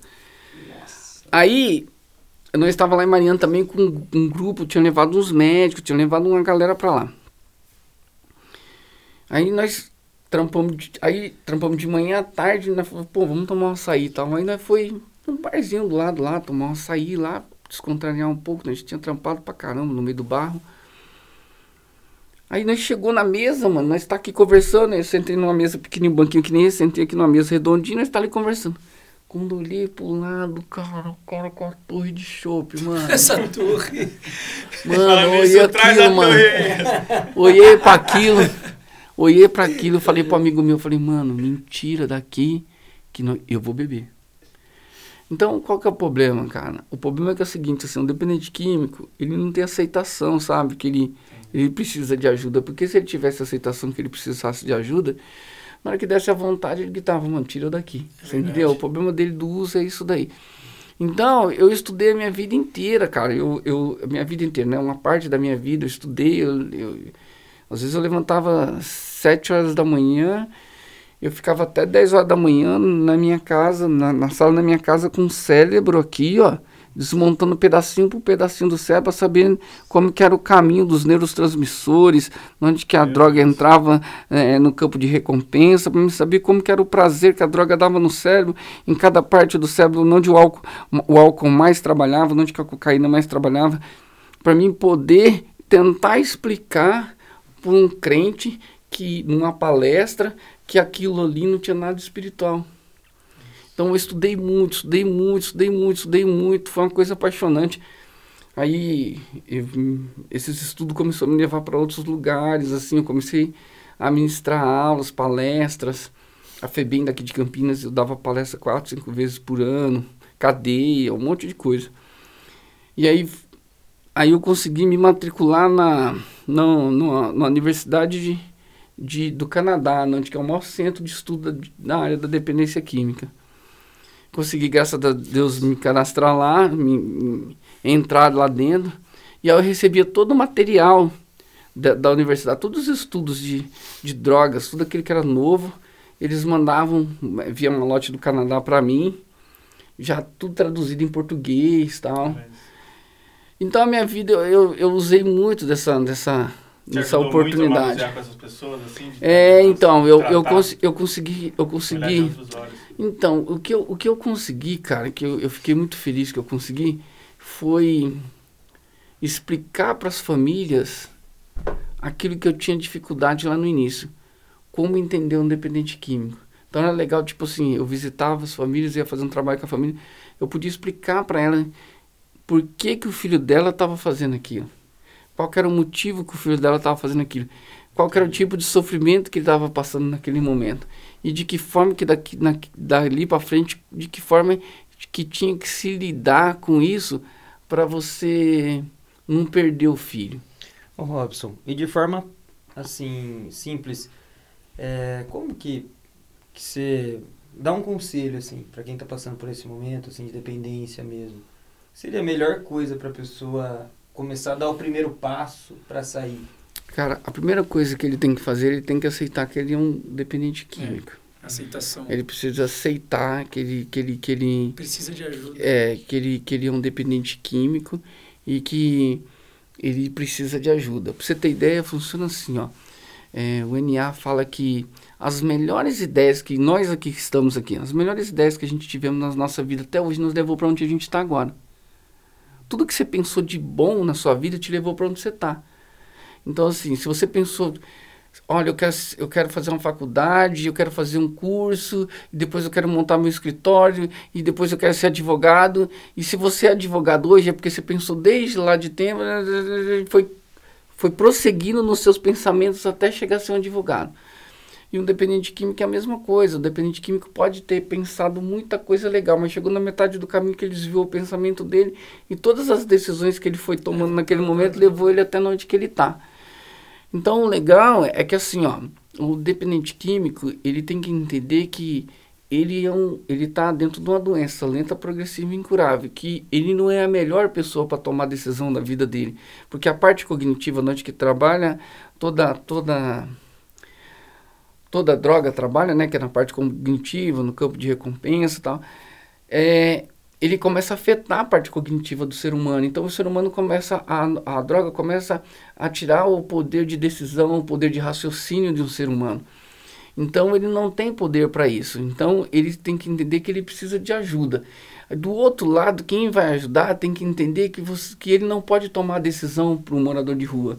Eu não posso falar para um morador de rua assim, ó, você vai com a clínica de recuperação, você vai se tratar. Você, do outro lado, você não pode falar isso. O que você tem que fazer é construir junto com ele essa ida para a casa de recuperação.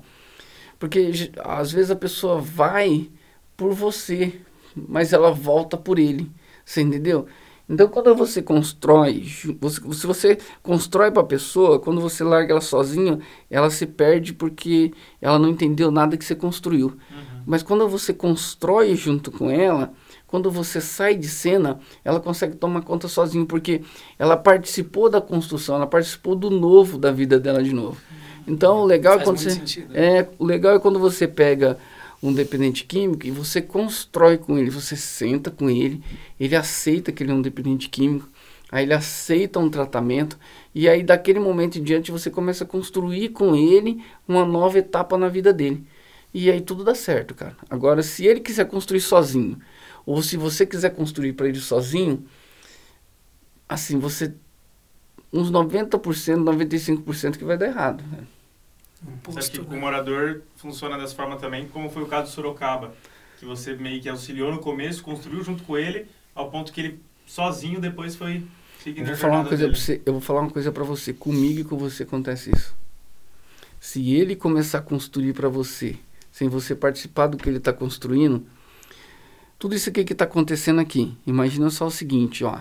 Eu cheguei aqui e vi que ele foi lá ver, mexer no celular, para acertar a câmera para cá, você acertou aqui o microfone, ele acertou outro microfone, ele acertou a câmera. Você vê que todo mundo participou da construção do podcast. Uhum. Agora imagina só o seguinte: se só ele viesse aqui e fosse o cara que organizasse tudo e amanhã ele ficasse doente, vocês não iam fazer nada. Uhum. Vocês só estão fazendo porque vocês construíram junto. Se fosse um só construindo e se ele se afastasse, eu e vocês não estariam aqui agora. Então isso acontece na vida de qualquer ser humano. Se a construção não for mútua, não for junto, se for uma pessoa construindo e as outras só participando, se um dia o construtor sair, nossa, faz muito sentido. Aí, né? meu filho, nada funciona, você entendeu? Já pensado. É, nada funciona. Então só funciona porque cada um, cada um mexeu numa câmera, cada um mexeu, e aí o outro falando, não, tá bom, não tá bom, tá assim, não tá. Ó, o microfone fala, é isso.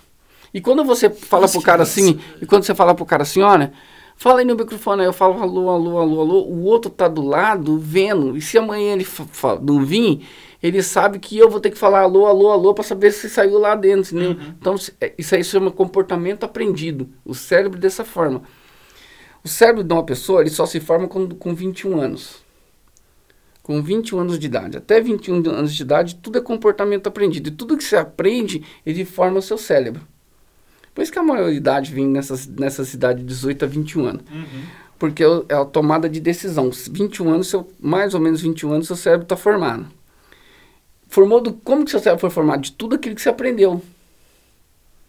Você entendeu? E ali da frente, e ali para frente você vai executar tudo que. Se alguém te largar sozinho, Entendi. você vai pegar tudo que você aprendeu e vai ser seu meio de sobrevivência, você entendeu? Uhum. Seu meio de sobrevivência.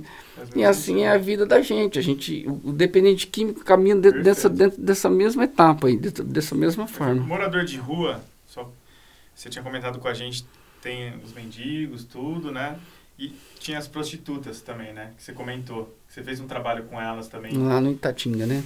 E como é que foi? Esse é o é outro ministério. Você você tem Ah, não, é a mesma coisa. Mesma coisa, né? É, você ficou quatro anos, conta um pouco então como é que foi essa nós. experiência aí. Mano, na verdade, assim, ó, existe um, um, um, projeto que nasceu dentro do Itatinha, acho que tinha uns dois meses mais ou menos de projeto, eu entrei no projeto, aí a gente meio que se dividiu, assim, ó, você vai tomar conta de um lugar, tomar conta de outro lá dentro. E aí eu comecei a tomar conta de um, de um espaço dentro do Itatinha, que é um bairrinho lá dentro do Itatinha. E aí comecei a fazer culto dentro de um bar, cara. Lá dentro do Tatinha. Tinha um bar lá e eu comecei a fazer. O menino iniciou, fez uns, uns três cultos, saiu e eu assumi. E eu fazia culto lá, cara. Toda sexta-feira. Toda sexta-feira eu ia pra lá e as meninas iam pra lá e a gente fazia uma roda e, e a gente e eu pregava. Metia Jesus nelas, cara. Só Jesus, só Jesus, só Jesus. E, e fiquei um bom tempo lá, cara. Devo ter ficado uns quatro anos pra mais.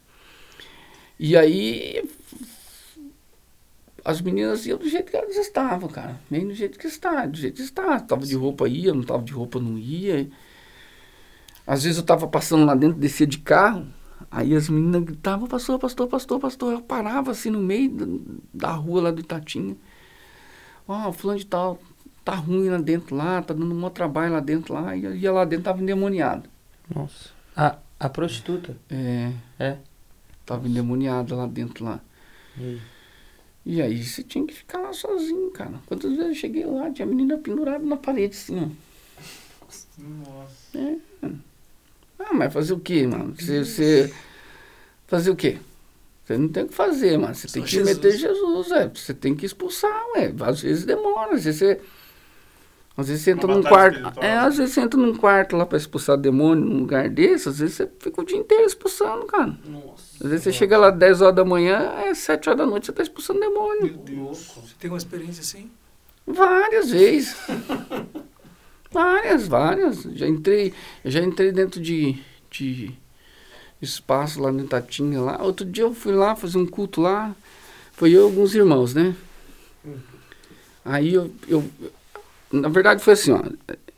Lá no, tem uma parte lá do, do, do Itatinha, lá onde que eu ia, tinha um bar, a umas, sei lá, umas oito casas para baixo, tinha um centro espírita.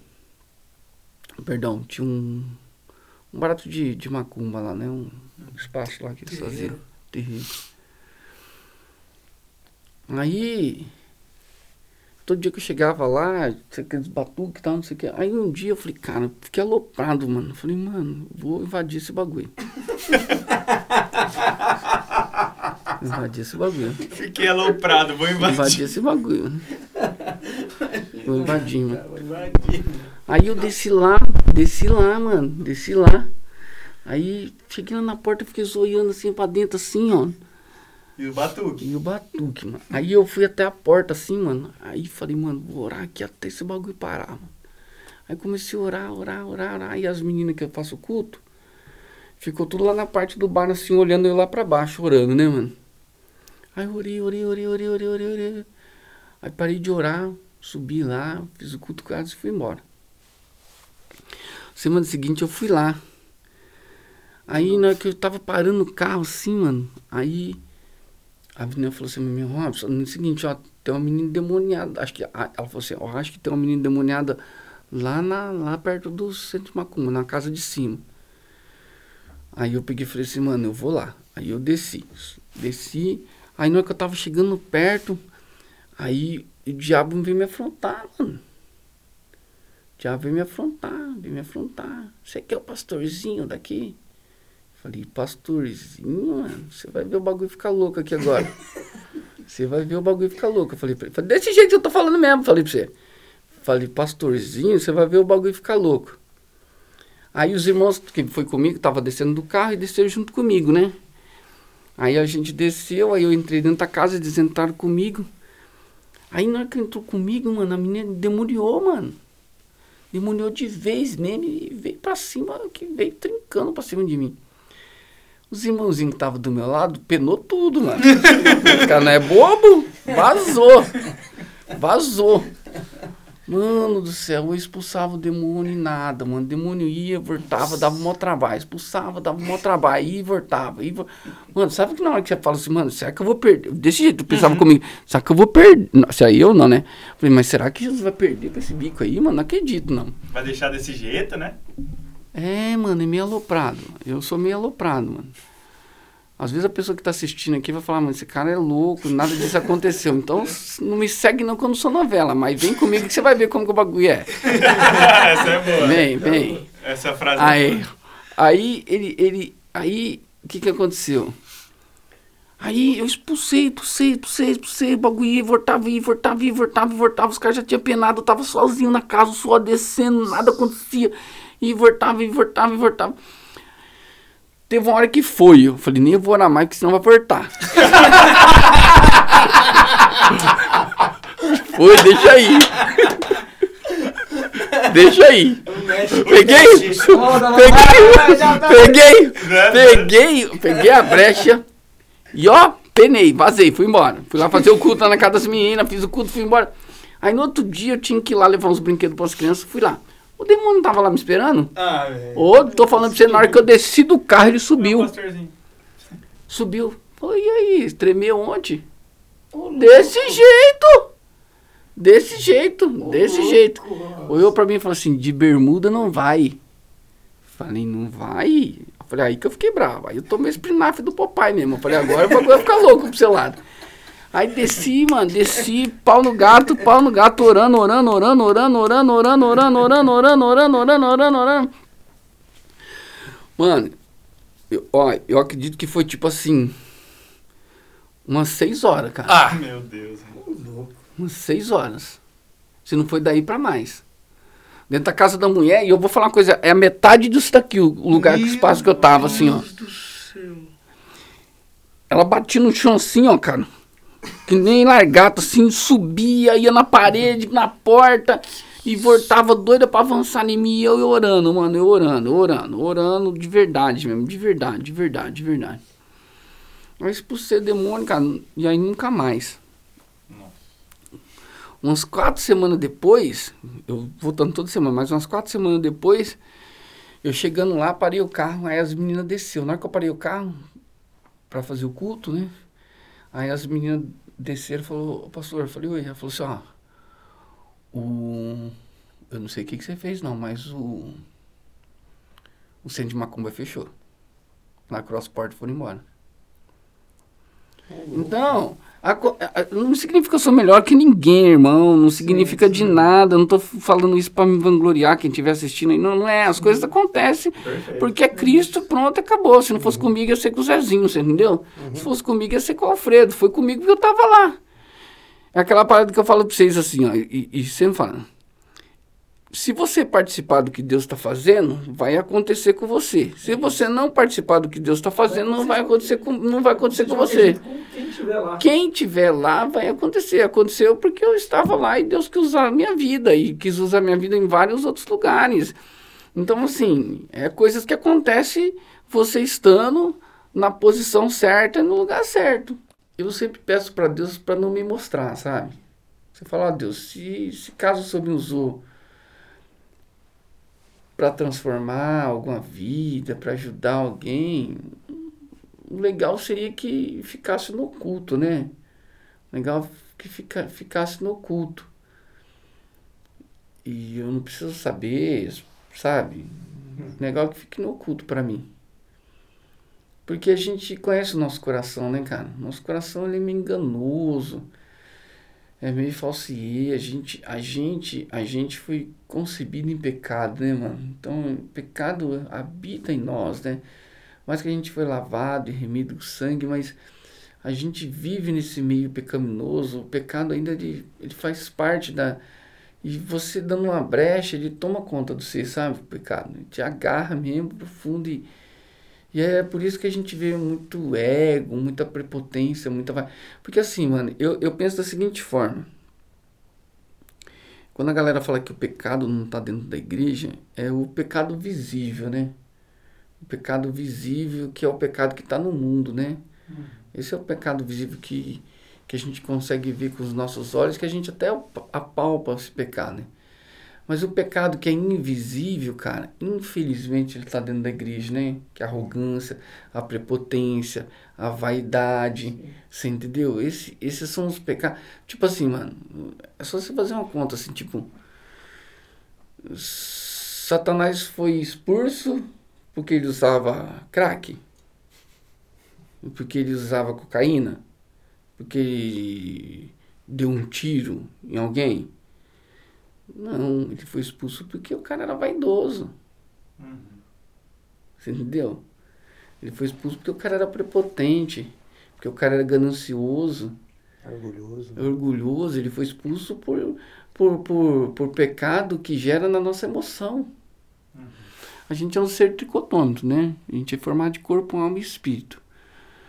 Então o corpo é para a gente se locomover, a alma a gente trabalha todas as nossas emoções e o espírito para a gente ter contato com Deus. Então o que que acontece? A gente, o diabo ele tem três áreas para atacar, né? Se ele atacar a nossa alma, ele pode atacar pelas emoções, né? Você entendeu? Pelos sentimentos que são gerados no coração.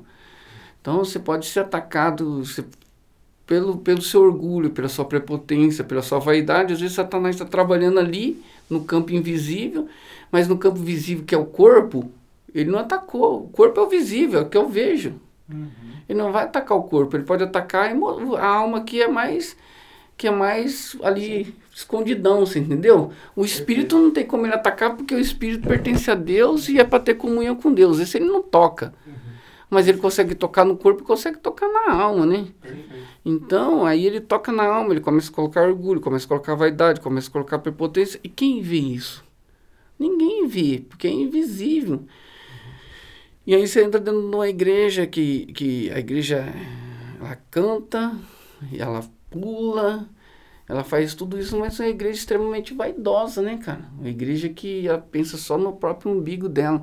Só que ela é tão espiritual, ela é tão espiritual, ou ela entende que ela é tão espiritual, que ela camufla tudo isso daí, né? Ela camufla tudo isso daí, né? A Ah. gente hoje, a gente hoje tem muita gente, muita coisa camuflada dentro da igreja por conta dessa religião que, que, que se demonstra espiritual, né? Mas na realidade não tem nada espiritual nisso daí, né? O espiritual é que nem dos fariseus, é para todo mundo ver, né? Lembra, né? Os caras oravam nas esquinas para todo mundo ver que eles estavam orando na esquina, né? Uhum. E Jesus condenou isso daí, né? Então hoje a gente tem muito disso daí, tem muito igreja barulhenta, muita igreja que, que realmente, Uhum. uma frase bem legalzinha, é para grego ver, você entendeu? É para grego ver que é espiritual, mas quando você olha para dentro da igreja, ela é um sepulcro caiado, mano. É isso. É Você isso. entendeu? Ela é toda né, cheia de boniteza por fora, mas por dentro da igreja, você entendeu? Não tem amor, não tem compreensão, não tem compaixão, não tem companheirismo, não tem visão, você entendeu? Não tem estratégia. A igreja que não tem estratégia, cara. Olha, eu sempre penso da seguinte forma, eu vou tornar a falar, cara, tudo que eu tô falando aqui não significa que eu sou certo e pode ser que eu só falei besteira até agora. Então, assim, é, o que eu tô te falando é que é a linha de pensamento do Hobbes, que não significa que, que, que ninguém tem que seguir, não.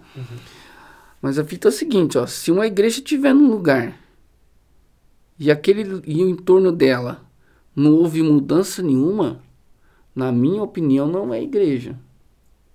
Você entendeu? Na minha opinião, não é igreja.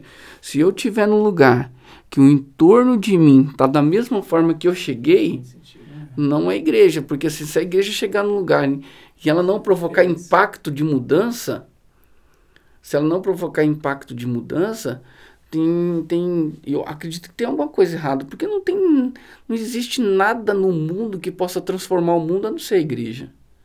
Você entendeu? E se a igreja não, trans, não estiver transformando, não sei qual é o papel dela. Não sei qual é o papel dela. Porque, tipo assim, ah, mas a gente tá aqui para adorar a Deus, mas o que, que Deus espera de você? Só isso? Você entendeu? É isso que Deus espera, 24 horas. O que, que é adorar a Deus? Adorar. Ó, você lembra daquela passagem de Jesus quando ele saiu da. Vou tentar lembrar. É, ele saiu, se eu não me engano, acho que de Sicar. E, e aí é, ele parou num certo lugar e ele estava com bastante fome e tal. E já estava com seus discípulos. E aí um dos seus discípulos voltaram para buscar comida. Essa samaritana. É, na passagem da Samaritana, voltaram para buscar comida e ele ficou com a Samaritana conversando com a Samaritana no poço de Jacó. E aí, na hora que ele chegou, eles chegaram com a comida e foram entregar a comida para Jesus. Eles primeiro eles chegaram e se assustaram que Jesus estava conversando com a Samaritana. E aí depois eles foram entregar a comida para Jesus e aí Jesus falou assim, ó, não quero mais não. Acho que criou um impacto. Né? Peraí, quem trouxe marmita pra Jesus, mano? Que, que, que iFood que foi isso que a gente não viu? Você entendeu? Passou uma moto aqui, não nem viu. Não tô comeu? vendo. Comeu, o cara comeu, ninguém nem viu. Então ele estava pensando no natural. Jesus comeu. Jesus está com fome. Jesus estava pensando no sobrenatural. Quando ele falou assim, uma comida eu já tenho comida. Ele estava pensando no sobrenatural. Ó, a comida eu já tenho comida. Que comida é essa? Fazer a vontade do meu pai e terminar a sua obra. Então, é, é, é tipo assim, cara, é, é fazer a vontade e terminar a obra. São dois, ele falou de dois aspectos lá. Eu vou É. fazer a vontade de Deus, eu vou adorar ele, mas eu vou terminar o que ele começou. Então a igreja tem que pensar dessa forma assim, ó, tipo, ó, eu vou adorar Deus, mas eu preciso terminar o que Jesus começou. Porque ele falou assim que coisas maiores a gente faria, você entendeu? Então, tipo assim, é, terminar o que ele fez, mano. O que, que ele fez? Ele veio pra salvar, ele veio pra combater o pecado, ele veio como espada, ele falou, você entendeu? Então ele veio pra confrontar mesmo. Então, se a igreja não confrontar, se tudo pra igreja tá suave, e aí tá errado, mano. Você entendeu? Eu penso assim, então assim, se você chegar dentro de uma favela, você vê a fome dentro da favela e você ficar de braço cruzado, você vai estar abençoe. concordando com a fome. Se você vê o crime acontecendo lá dentro, você e você e você tem favela, tem tem igreja que é na porta de uma biqueira, irmão. Mas acho que eu nunca desce, o cara, o pastor desce do carro, entra dentro, faz o culto, entra dentro do carro, vai embora. Mas talvez ele nunca entrou dentro da biqueira, você entendeu? E os caras respeitam, os caras param pra ouvir. Então não é questão de medo, é questão de. É questão de. de- Mano, de ser audacioso, você entendeu? Mano, deu errado, deu errado. Os caras não escutou, os caras não escutou, mas começa um diálogo, começa uma aproximação. E se não der pra falar de Jesus ali, começa uma aproximação de outra forma. Porque no final de tudo vai sair Jesus. Você entendeu? Aí você não precisa sair soltando um monte de versículo bíblico, fazendo um culto a livre dentro de uma biqueira. Não significa que você precisa fazer isso, mas significa que você precisa inserir Jesus lá de alguma forma. Entendeu? Tipo como Paulo fez lá, né? Acho que foi em Atenas que Paulo fez, não sei se foi Atenas, acho que foi em Atenas.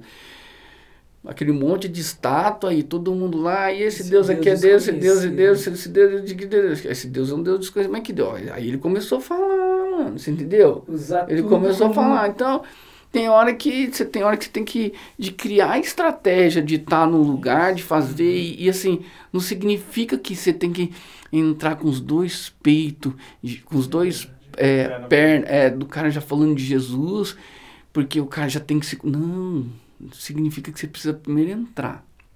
Tá com fome? Dá comida. Ah, sento, a- até Amar porque pessoas, né? até porque, ó, se você for ver, olha só, Mateus 25, 24, 35, alguma coisa assim, fala que os caras chegaram para Jesus e Jesus fala assim, ó, tive fome, me deste comer, tive sede, me deste beber, estava nu, me deste vestir, estava preso, fosse me visitar. Aí um dos jacu de galocha lá foi perguntar para Jesus assim, quando você fez isso? Olha que cara, é isso é a igreja, a igreja pergunta até hoje. Quando eu fiz isso? Jesus falou assim, quando você cuidou de um dos meus pequeninos. Olha que Jesus estava cuidando. Jesus falou assim, ó, é importante para mim é dar comida, se tá nu dá vestir, se dá preso vai visitar. Jesus começou a dar passo a passo assim, ó. Ó. E aí se você for ver, em nenhum desses temas que Jesus separou, Jesus falou de tava pregando o evangelho de uma forma direta, você entendeu? Mas ele tava cuidando, ó, vou cuidar desse cara quando ele tiver fome, vou cuidar desse cara quando ele tiver sede, cuidar desse cara quando ele tiver nu, vou cuidar desse cara quando ele tiver preso. Então, deu pra você entender? O verdadeiro jejum é esse. É, então ele começou, ele começou a mostrar alguns caminhos que dá pra fazer também. Não significa que pregar o evangelho que você não tem que pregar, que você não tem que falar. Não tô falando isso. Eu tô ele quando quando quando quando João foi preso, quando João foi preso, João chamou os discípulos dele e falou assim: "Olha, volta lá e pergunta para aquele cara se realmente ele é Jesus. A gente está falando do primo dele. A gente está falando de um cara que nasceu próximo, que as barrigas foram geradas quase na mesma época. E aí e João Batista que, que, que, que batizou Jesus. Volta lá e pergunta para Jesus, para aquele cara, se realmente ele é Jesus, se é o Filho de Deus.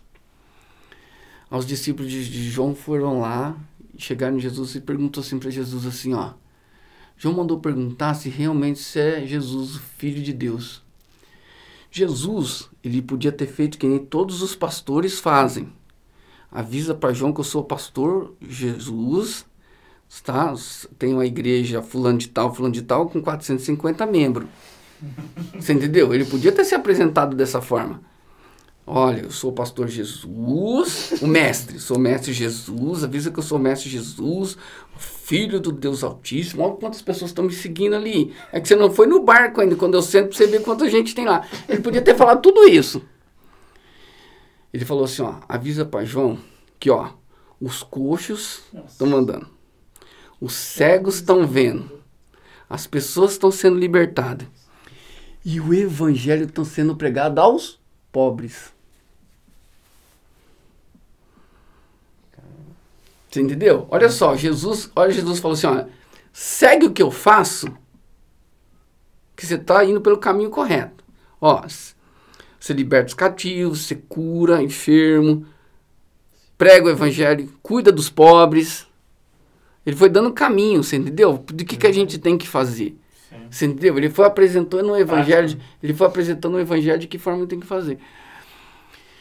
Mas a gente não segue essas paradas, entendeu? A gente entende que, tipo, outro dia um pastor foi me criticar, falando que eu faço muito obra social e que obra social não tem nada a ver com, com cristianismo, sabe? Com o evangelho. Eu aprendi uma coisa do Mateus. Ele falou, Mateus falou uma vez uma coisa para mim e eu gravei. Ele falou assim, Robson, não discuta com quem não faz a mesma coisa que você porque ele não vai te entender, então não tem como discutir. Então eu faço isso, cara. Quando eu vejo que, eu, que uma pessoa vem me questionar, sendo que ele não trabalha no mesmo pique, no mesmo ramo que eu, então eu não discuto. Eu não discuto porque. Não vai sair. Não, ele não vai entender e eu não vou entender o lado dele porque eu para mim não faço o que ele faz. Então vai dar, vai dar, vai dar coisa que não é legal. Então é a gente faz isso, mano. O, o Robson, até para uma das coisas finais que, que a gente fala, que é um dos nossos principais objetivos, por, pelo qual a gente também chamou você. É, a gente tem o objetivo de, além de trazer você para ter essa conversa, para que a gente está sendo muito edificado aqui, imagina, é. todo mundo que está vendo. Perfeito. Queria que estivesse sentindo o que a gente está sentindo aqui. Obrigado, viu? É, mas o nosso objetivo também é divulgar esses projetos. E uhum. ninguém mais do que você para falar do projeto A Esperança. Então, fala um pouquinho, porque o nosso objetivo disso é que vocês conheçam a história dele, vocês conheçam esse homem de Deus que dedica a vida para isso, para que vocês possam dar mais um valor a, de fato ao projeto que é entregue com tanto suor e com tanta bênção de Deus. Então, fala um pouquinho do projeto para que depois a gente quer mostrar um pouco mais dele, mas quem queira orar, ore. Quem queira contribuir, contribui. Quem quer ajudar, ajude. Quem quer Mão doar, massa, né? doe. Quem quer ensinar, ensine. Que possa ajudar, porque isso era algo que nós três. É. Tem trabalho para todo mundo, não tem, Robson? Tem, tem trabalho para todo mundo lá? É, tem, mano. O Projeto Esperança é um projeto muito chapado, assim, cara. É, de verdade, um projeto muito louco, mano. Ele é muito louco porque, assim, ó, todos os nossos obreiros Mano, eu vou falar uma fita pra você muito louca. O meu projeto, mano, é uma caverna de adulão, mano. Todo, todo, todo, todo povo que trabalha comigo, mano, é tudo da rua. Uhum. Tudo meus obreiros. É tudo morador de rua, Cozinheiro. mano. Tudo morador de rua. E não é morador de rua convertido, não, mano. É tudo morador de rua que ele entendeu quem é Jesus do jeito que ele tá. Ele entendeu Jesus do jeito que ele tá, mano. Eles são, eles são assim, cara. Eles, eles, eles, eles não são convertidos, eles não são limpos, alguns, né? Outros sim, outros não. Mas assim, mano, é o amor que eles têm de servir foge da expectativa da igreja. Foge, mano. É, os, eles começam comigo a trampar, mano, 7 horas da manhã e eles pararam de trampar comigo 11 horas da noite, cara. Você entendeu? Uhum. Eles trampam todo dia de domingo a domingo. Eles não falham um dia, eles não chegam 10 minutos atrasado e eles nunca deram uma desculpa porque não vêm. Eles têm assim, eles têm orgulho de falar que eles assim, eu nunca faltei. Entendeu? Eles têm esse orgulho. Se eu falar para eles assim, mano, seguinte, ó, hoje a gente não vai servir comida aqui. A gente vai servir comida lá em Beverly Hills. A gente vai ter que pegar cinco avião. Mano, isso segue eu. Segue eu. Ó, a gente fez comida de manhã, de tarde, de noite. Mano, hoje a gente vai ser de madrugada. Segue eu. Segue. E eles vão comigo e eles fazem comida, eles limpam a igreja, eles limpam as ONGs, eles limpam os projetos. Eles se preocupam. Hoje, mano, tinha uma fila lá de 100 pessoas na porta da ONG esperando comida. Aí uma das meninas que trabalham comigo lá pegou e falou assim, Rafa, sobrou um monte de pão com mortandela, de pão com de cachorro quente. Vamos dar para quem tá na fila? Mano, eu não tinha nem pensado nisso. Ela falou, vamos dar para quem tá na fila, que acho que eles devem estar tá com fome. E aí ela pegou o pãozinho, na hora que eu falei assim, vamos dar, eu, eu entendi, eu pensei que ela ia falar assim, ah, então beleza, e, entrega lá para eles. Não, ela foi lá, ela mesmo pegou o pãozinho, foi lá e entregou para cada família que estava na fila, enquanto eles estavam na fila desde meio-dia ali, ela sabia que eles estavam com fome, ela foi e entregou o pãozinho para eles. Você entendeu? Robson, quantas, quantas cestas básicas você está entregando? Que a gente viu um monte lá quando a gente foi. Quanto que está sendo? Pra galera Cara, a gente, a, gente tem, a, tamanho. gente, a gente tem 500, 590 famílias cadastradas, cara. A gente tem no projeto, a gente dá cesta básica, a gente dá legumes, a gente dá fruta, a gente dá ovos, a gente dá pão, a gente dá leite, a gente dá frango. Todo dia, Robson? A gente atende eles hoje quatro, cinco vezes por semana. Eu dou café da manhã todos os dias para as crianças. Isso no Ziel. Isso no Ziel, fora os moradores de rua. Isso é só no Ziel. E, e agora tem um Campo Belo. Então, assim, a gente tem um trabalho, cara, nesse momento de, de pandemia, muito forte com a alimentação, cara. E além da alimentação, principalmente tem a parte que você falou lá do, de educação do projeto técnico de capacitação. É, então, o que, que a gente viu, cara? A gente viu que é o seguinte, assim, ó. Os pais, de- os pais perderam muito emprego, você entendeu? Perderam, a gente tem hoje, que a gente que fala na mídia, mas a gente sabe que até um número maior, a gente tem perto de 15 milhões de, de pessoas desempregadas. Então muita gente perdeu o emprego, tá dif- e agora, para voltar, a pessoa tem que ter uma qualificação muito boa, porque agora as empresas vão poder escolher, você entendeu? Sim. Ela vai poder escolher. Então, o cara que não tiver uma qualificação, um curso, eh, não tiver diploma, não tiver ensino seg- primeiro, segundo, segundo grau, essas coisas, faculdade, não vai ter espaço, mano. Não vai ter espaço. Então, você pega um pai de família que mora na periferia, cara, e como que é? A periferia é uma coisa esquecida, você entendeu? Uma coisa que nunca foi gerada oportunidade para a periferia. Como que um pai de família vai lutar com, com, com alguém do, do, do, do centro? Não tem como lutar, não tem como ir pro palco esses caras brigar por, por uma vaga de trabalho. Então, o que que acontece? É, esses caras precisam aprender algumas outras funções, né? para tentar entrar, ter facilidade de entrar no mercado de trabalho. Então, a gente está montando uma escola, um colégio técnico, um curso técnico, onde que a gente vai, vai ensinar esses pais de família a ter a segunda profissão. Então, quem é padeiro vai aprender a ser marceneiro, quem é marceneiro vai aprender a ser é, confeiteiro, quem é confeiteiro vai aprender a ser barbeiro, quem é barbeiro vai po- poder entrar no curso de informática e aprender a ser a trabalhar. Então a gente vai gerar oportunidade para a galera que está na rua, para os moradores de rua, e vai gerar oportunidade para os pais de famílias que, que tá com dificuldade de emprego. E a, a- você falou um negócio muito legal pra gente da outra vez, que a, a comida, né? Muitas vezes que a pessoa perdeu o emprego, então você dá assistência com a cesta básica, porque ali muitas vezes é, uma, é a paz, né? Dentro da família. Foi o que você falou? É, na você verdade, na verdade, a fome é um agente, a fome é uma, uma- um agente de, de desgraça, né, cara? É, é, quando fala que a fome assola o mundo, realmente ela assola. A fome é uma coisa que ela, ela acaba com a vida do ser humano. Então, um- quando você, quando um pai de família chega dentro de casa que ele não tem comida, ele, ele se irrita, ele fica irritado. A esposa cobra ele por comida, a esposa fica irritada. E aí tem a violência familiar dentro de casa, o pai batendo no filho, o filho batendo no pai. a- a- o pai batendo na esposa, aí o filho que hoje não tem aula, então é difícil a merenda escolar, então o filho fica mais ocioso dentro de casa. E aí nessa ociosidade dentro de casa sai pra fora, pra rua, e na rua começa a ver o cara usando droga ali, o cara usando droga aqui. E aí o cara fala pra ele, ó, mano, se você quiser matar sua fome, você usa tal droga que realmente ela tira sua fome. Então, são vários aspectos que a fome traz. E, e aí, cara, você tem que acabar com isso. E aí, o que, que você tem que fazer? Você tem que matar a fome desse povo, você tem que trazer comida pra dentro para trazer paz. Porque uma cesta básica dentro de uma casa. Quando você abre, quando você abre a, a, ah, você tira pela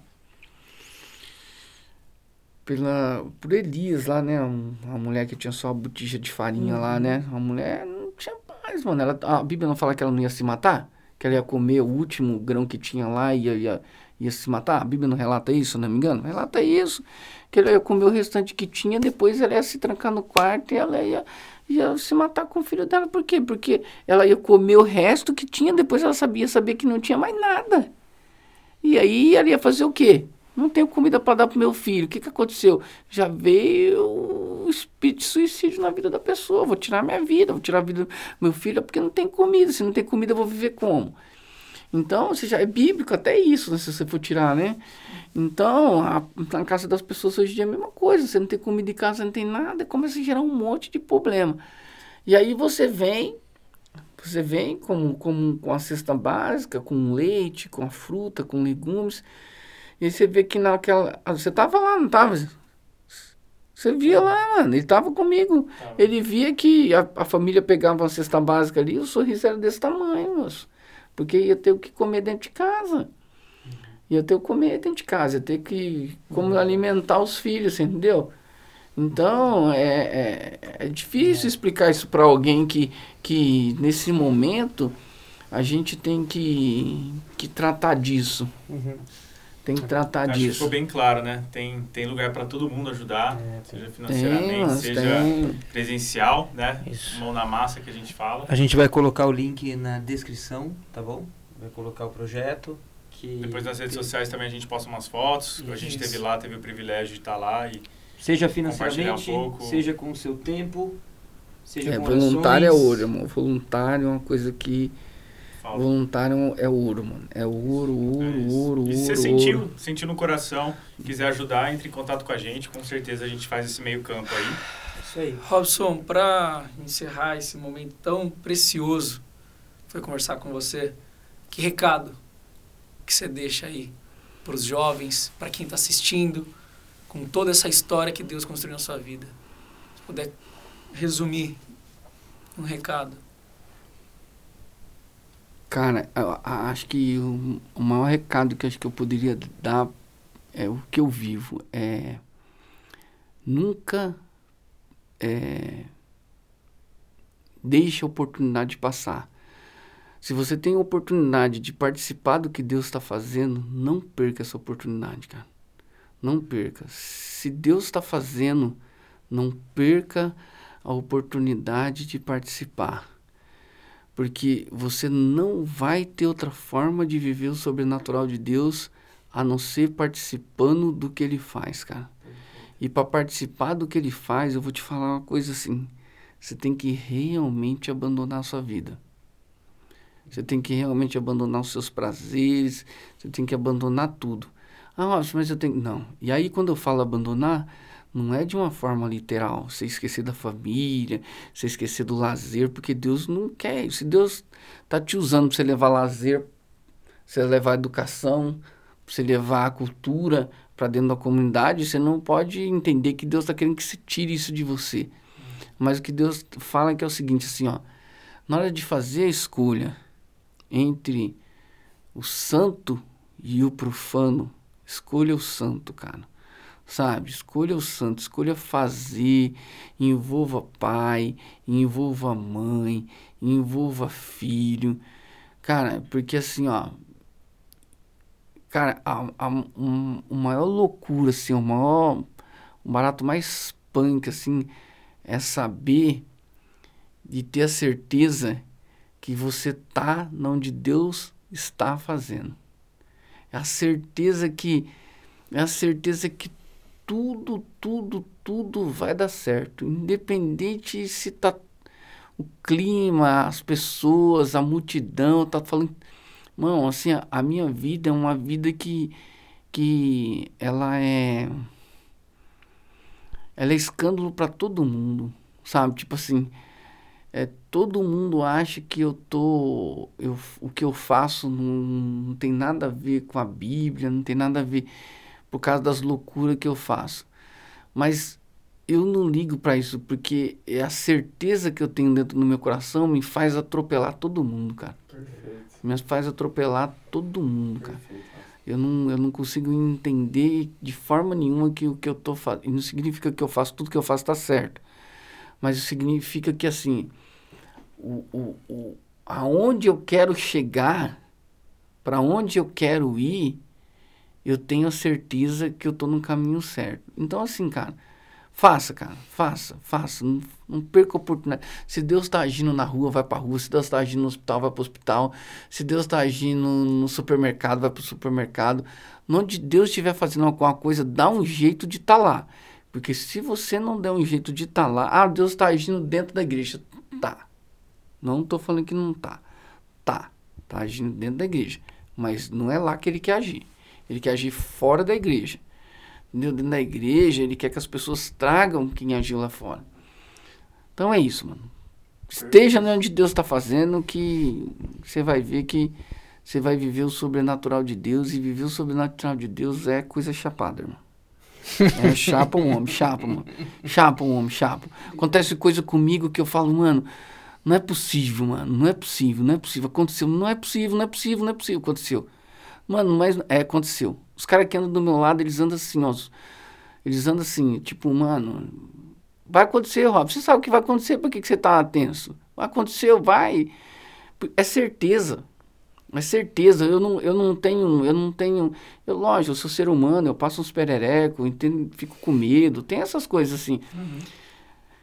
Mas a certeza é tão, tão louca que, que vai acontecer que eu, eu, eu chuto o balde, eu vou para cima, mano. Eu não tenho medo de nada, não tenho medo de nada, eu não tenho.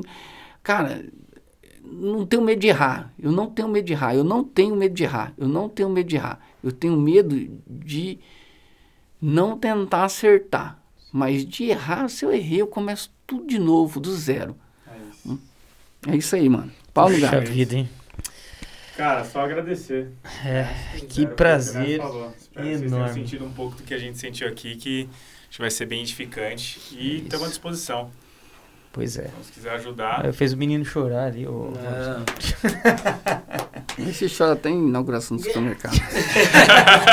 inauguração. Robson, obrigado, viu? Amém, mano. Pessoal, até a próxima. A gente falou, estamos à disposição. Pode mandar mensagem pra gente, qualquer dúvida que ficou também. O projeto está aí à disposição, tá? De portas abertas. Mais um, obrigado mais uma vez, 3 em 1. Até o próximo episódio, hein? Falou! Falou, um abraço!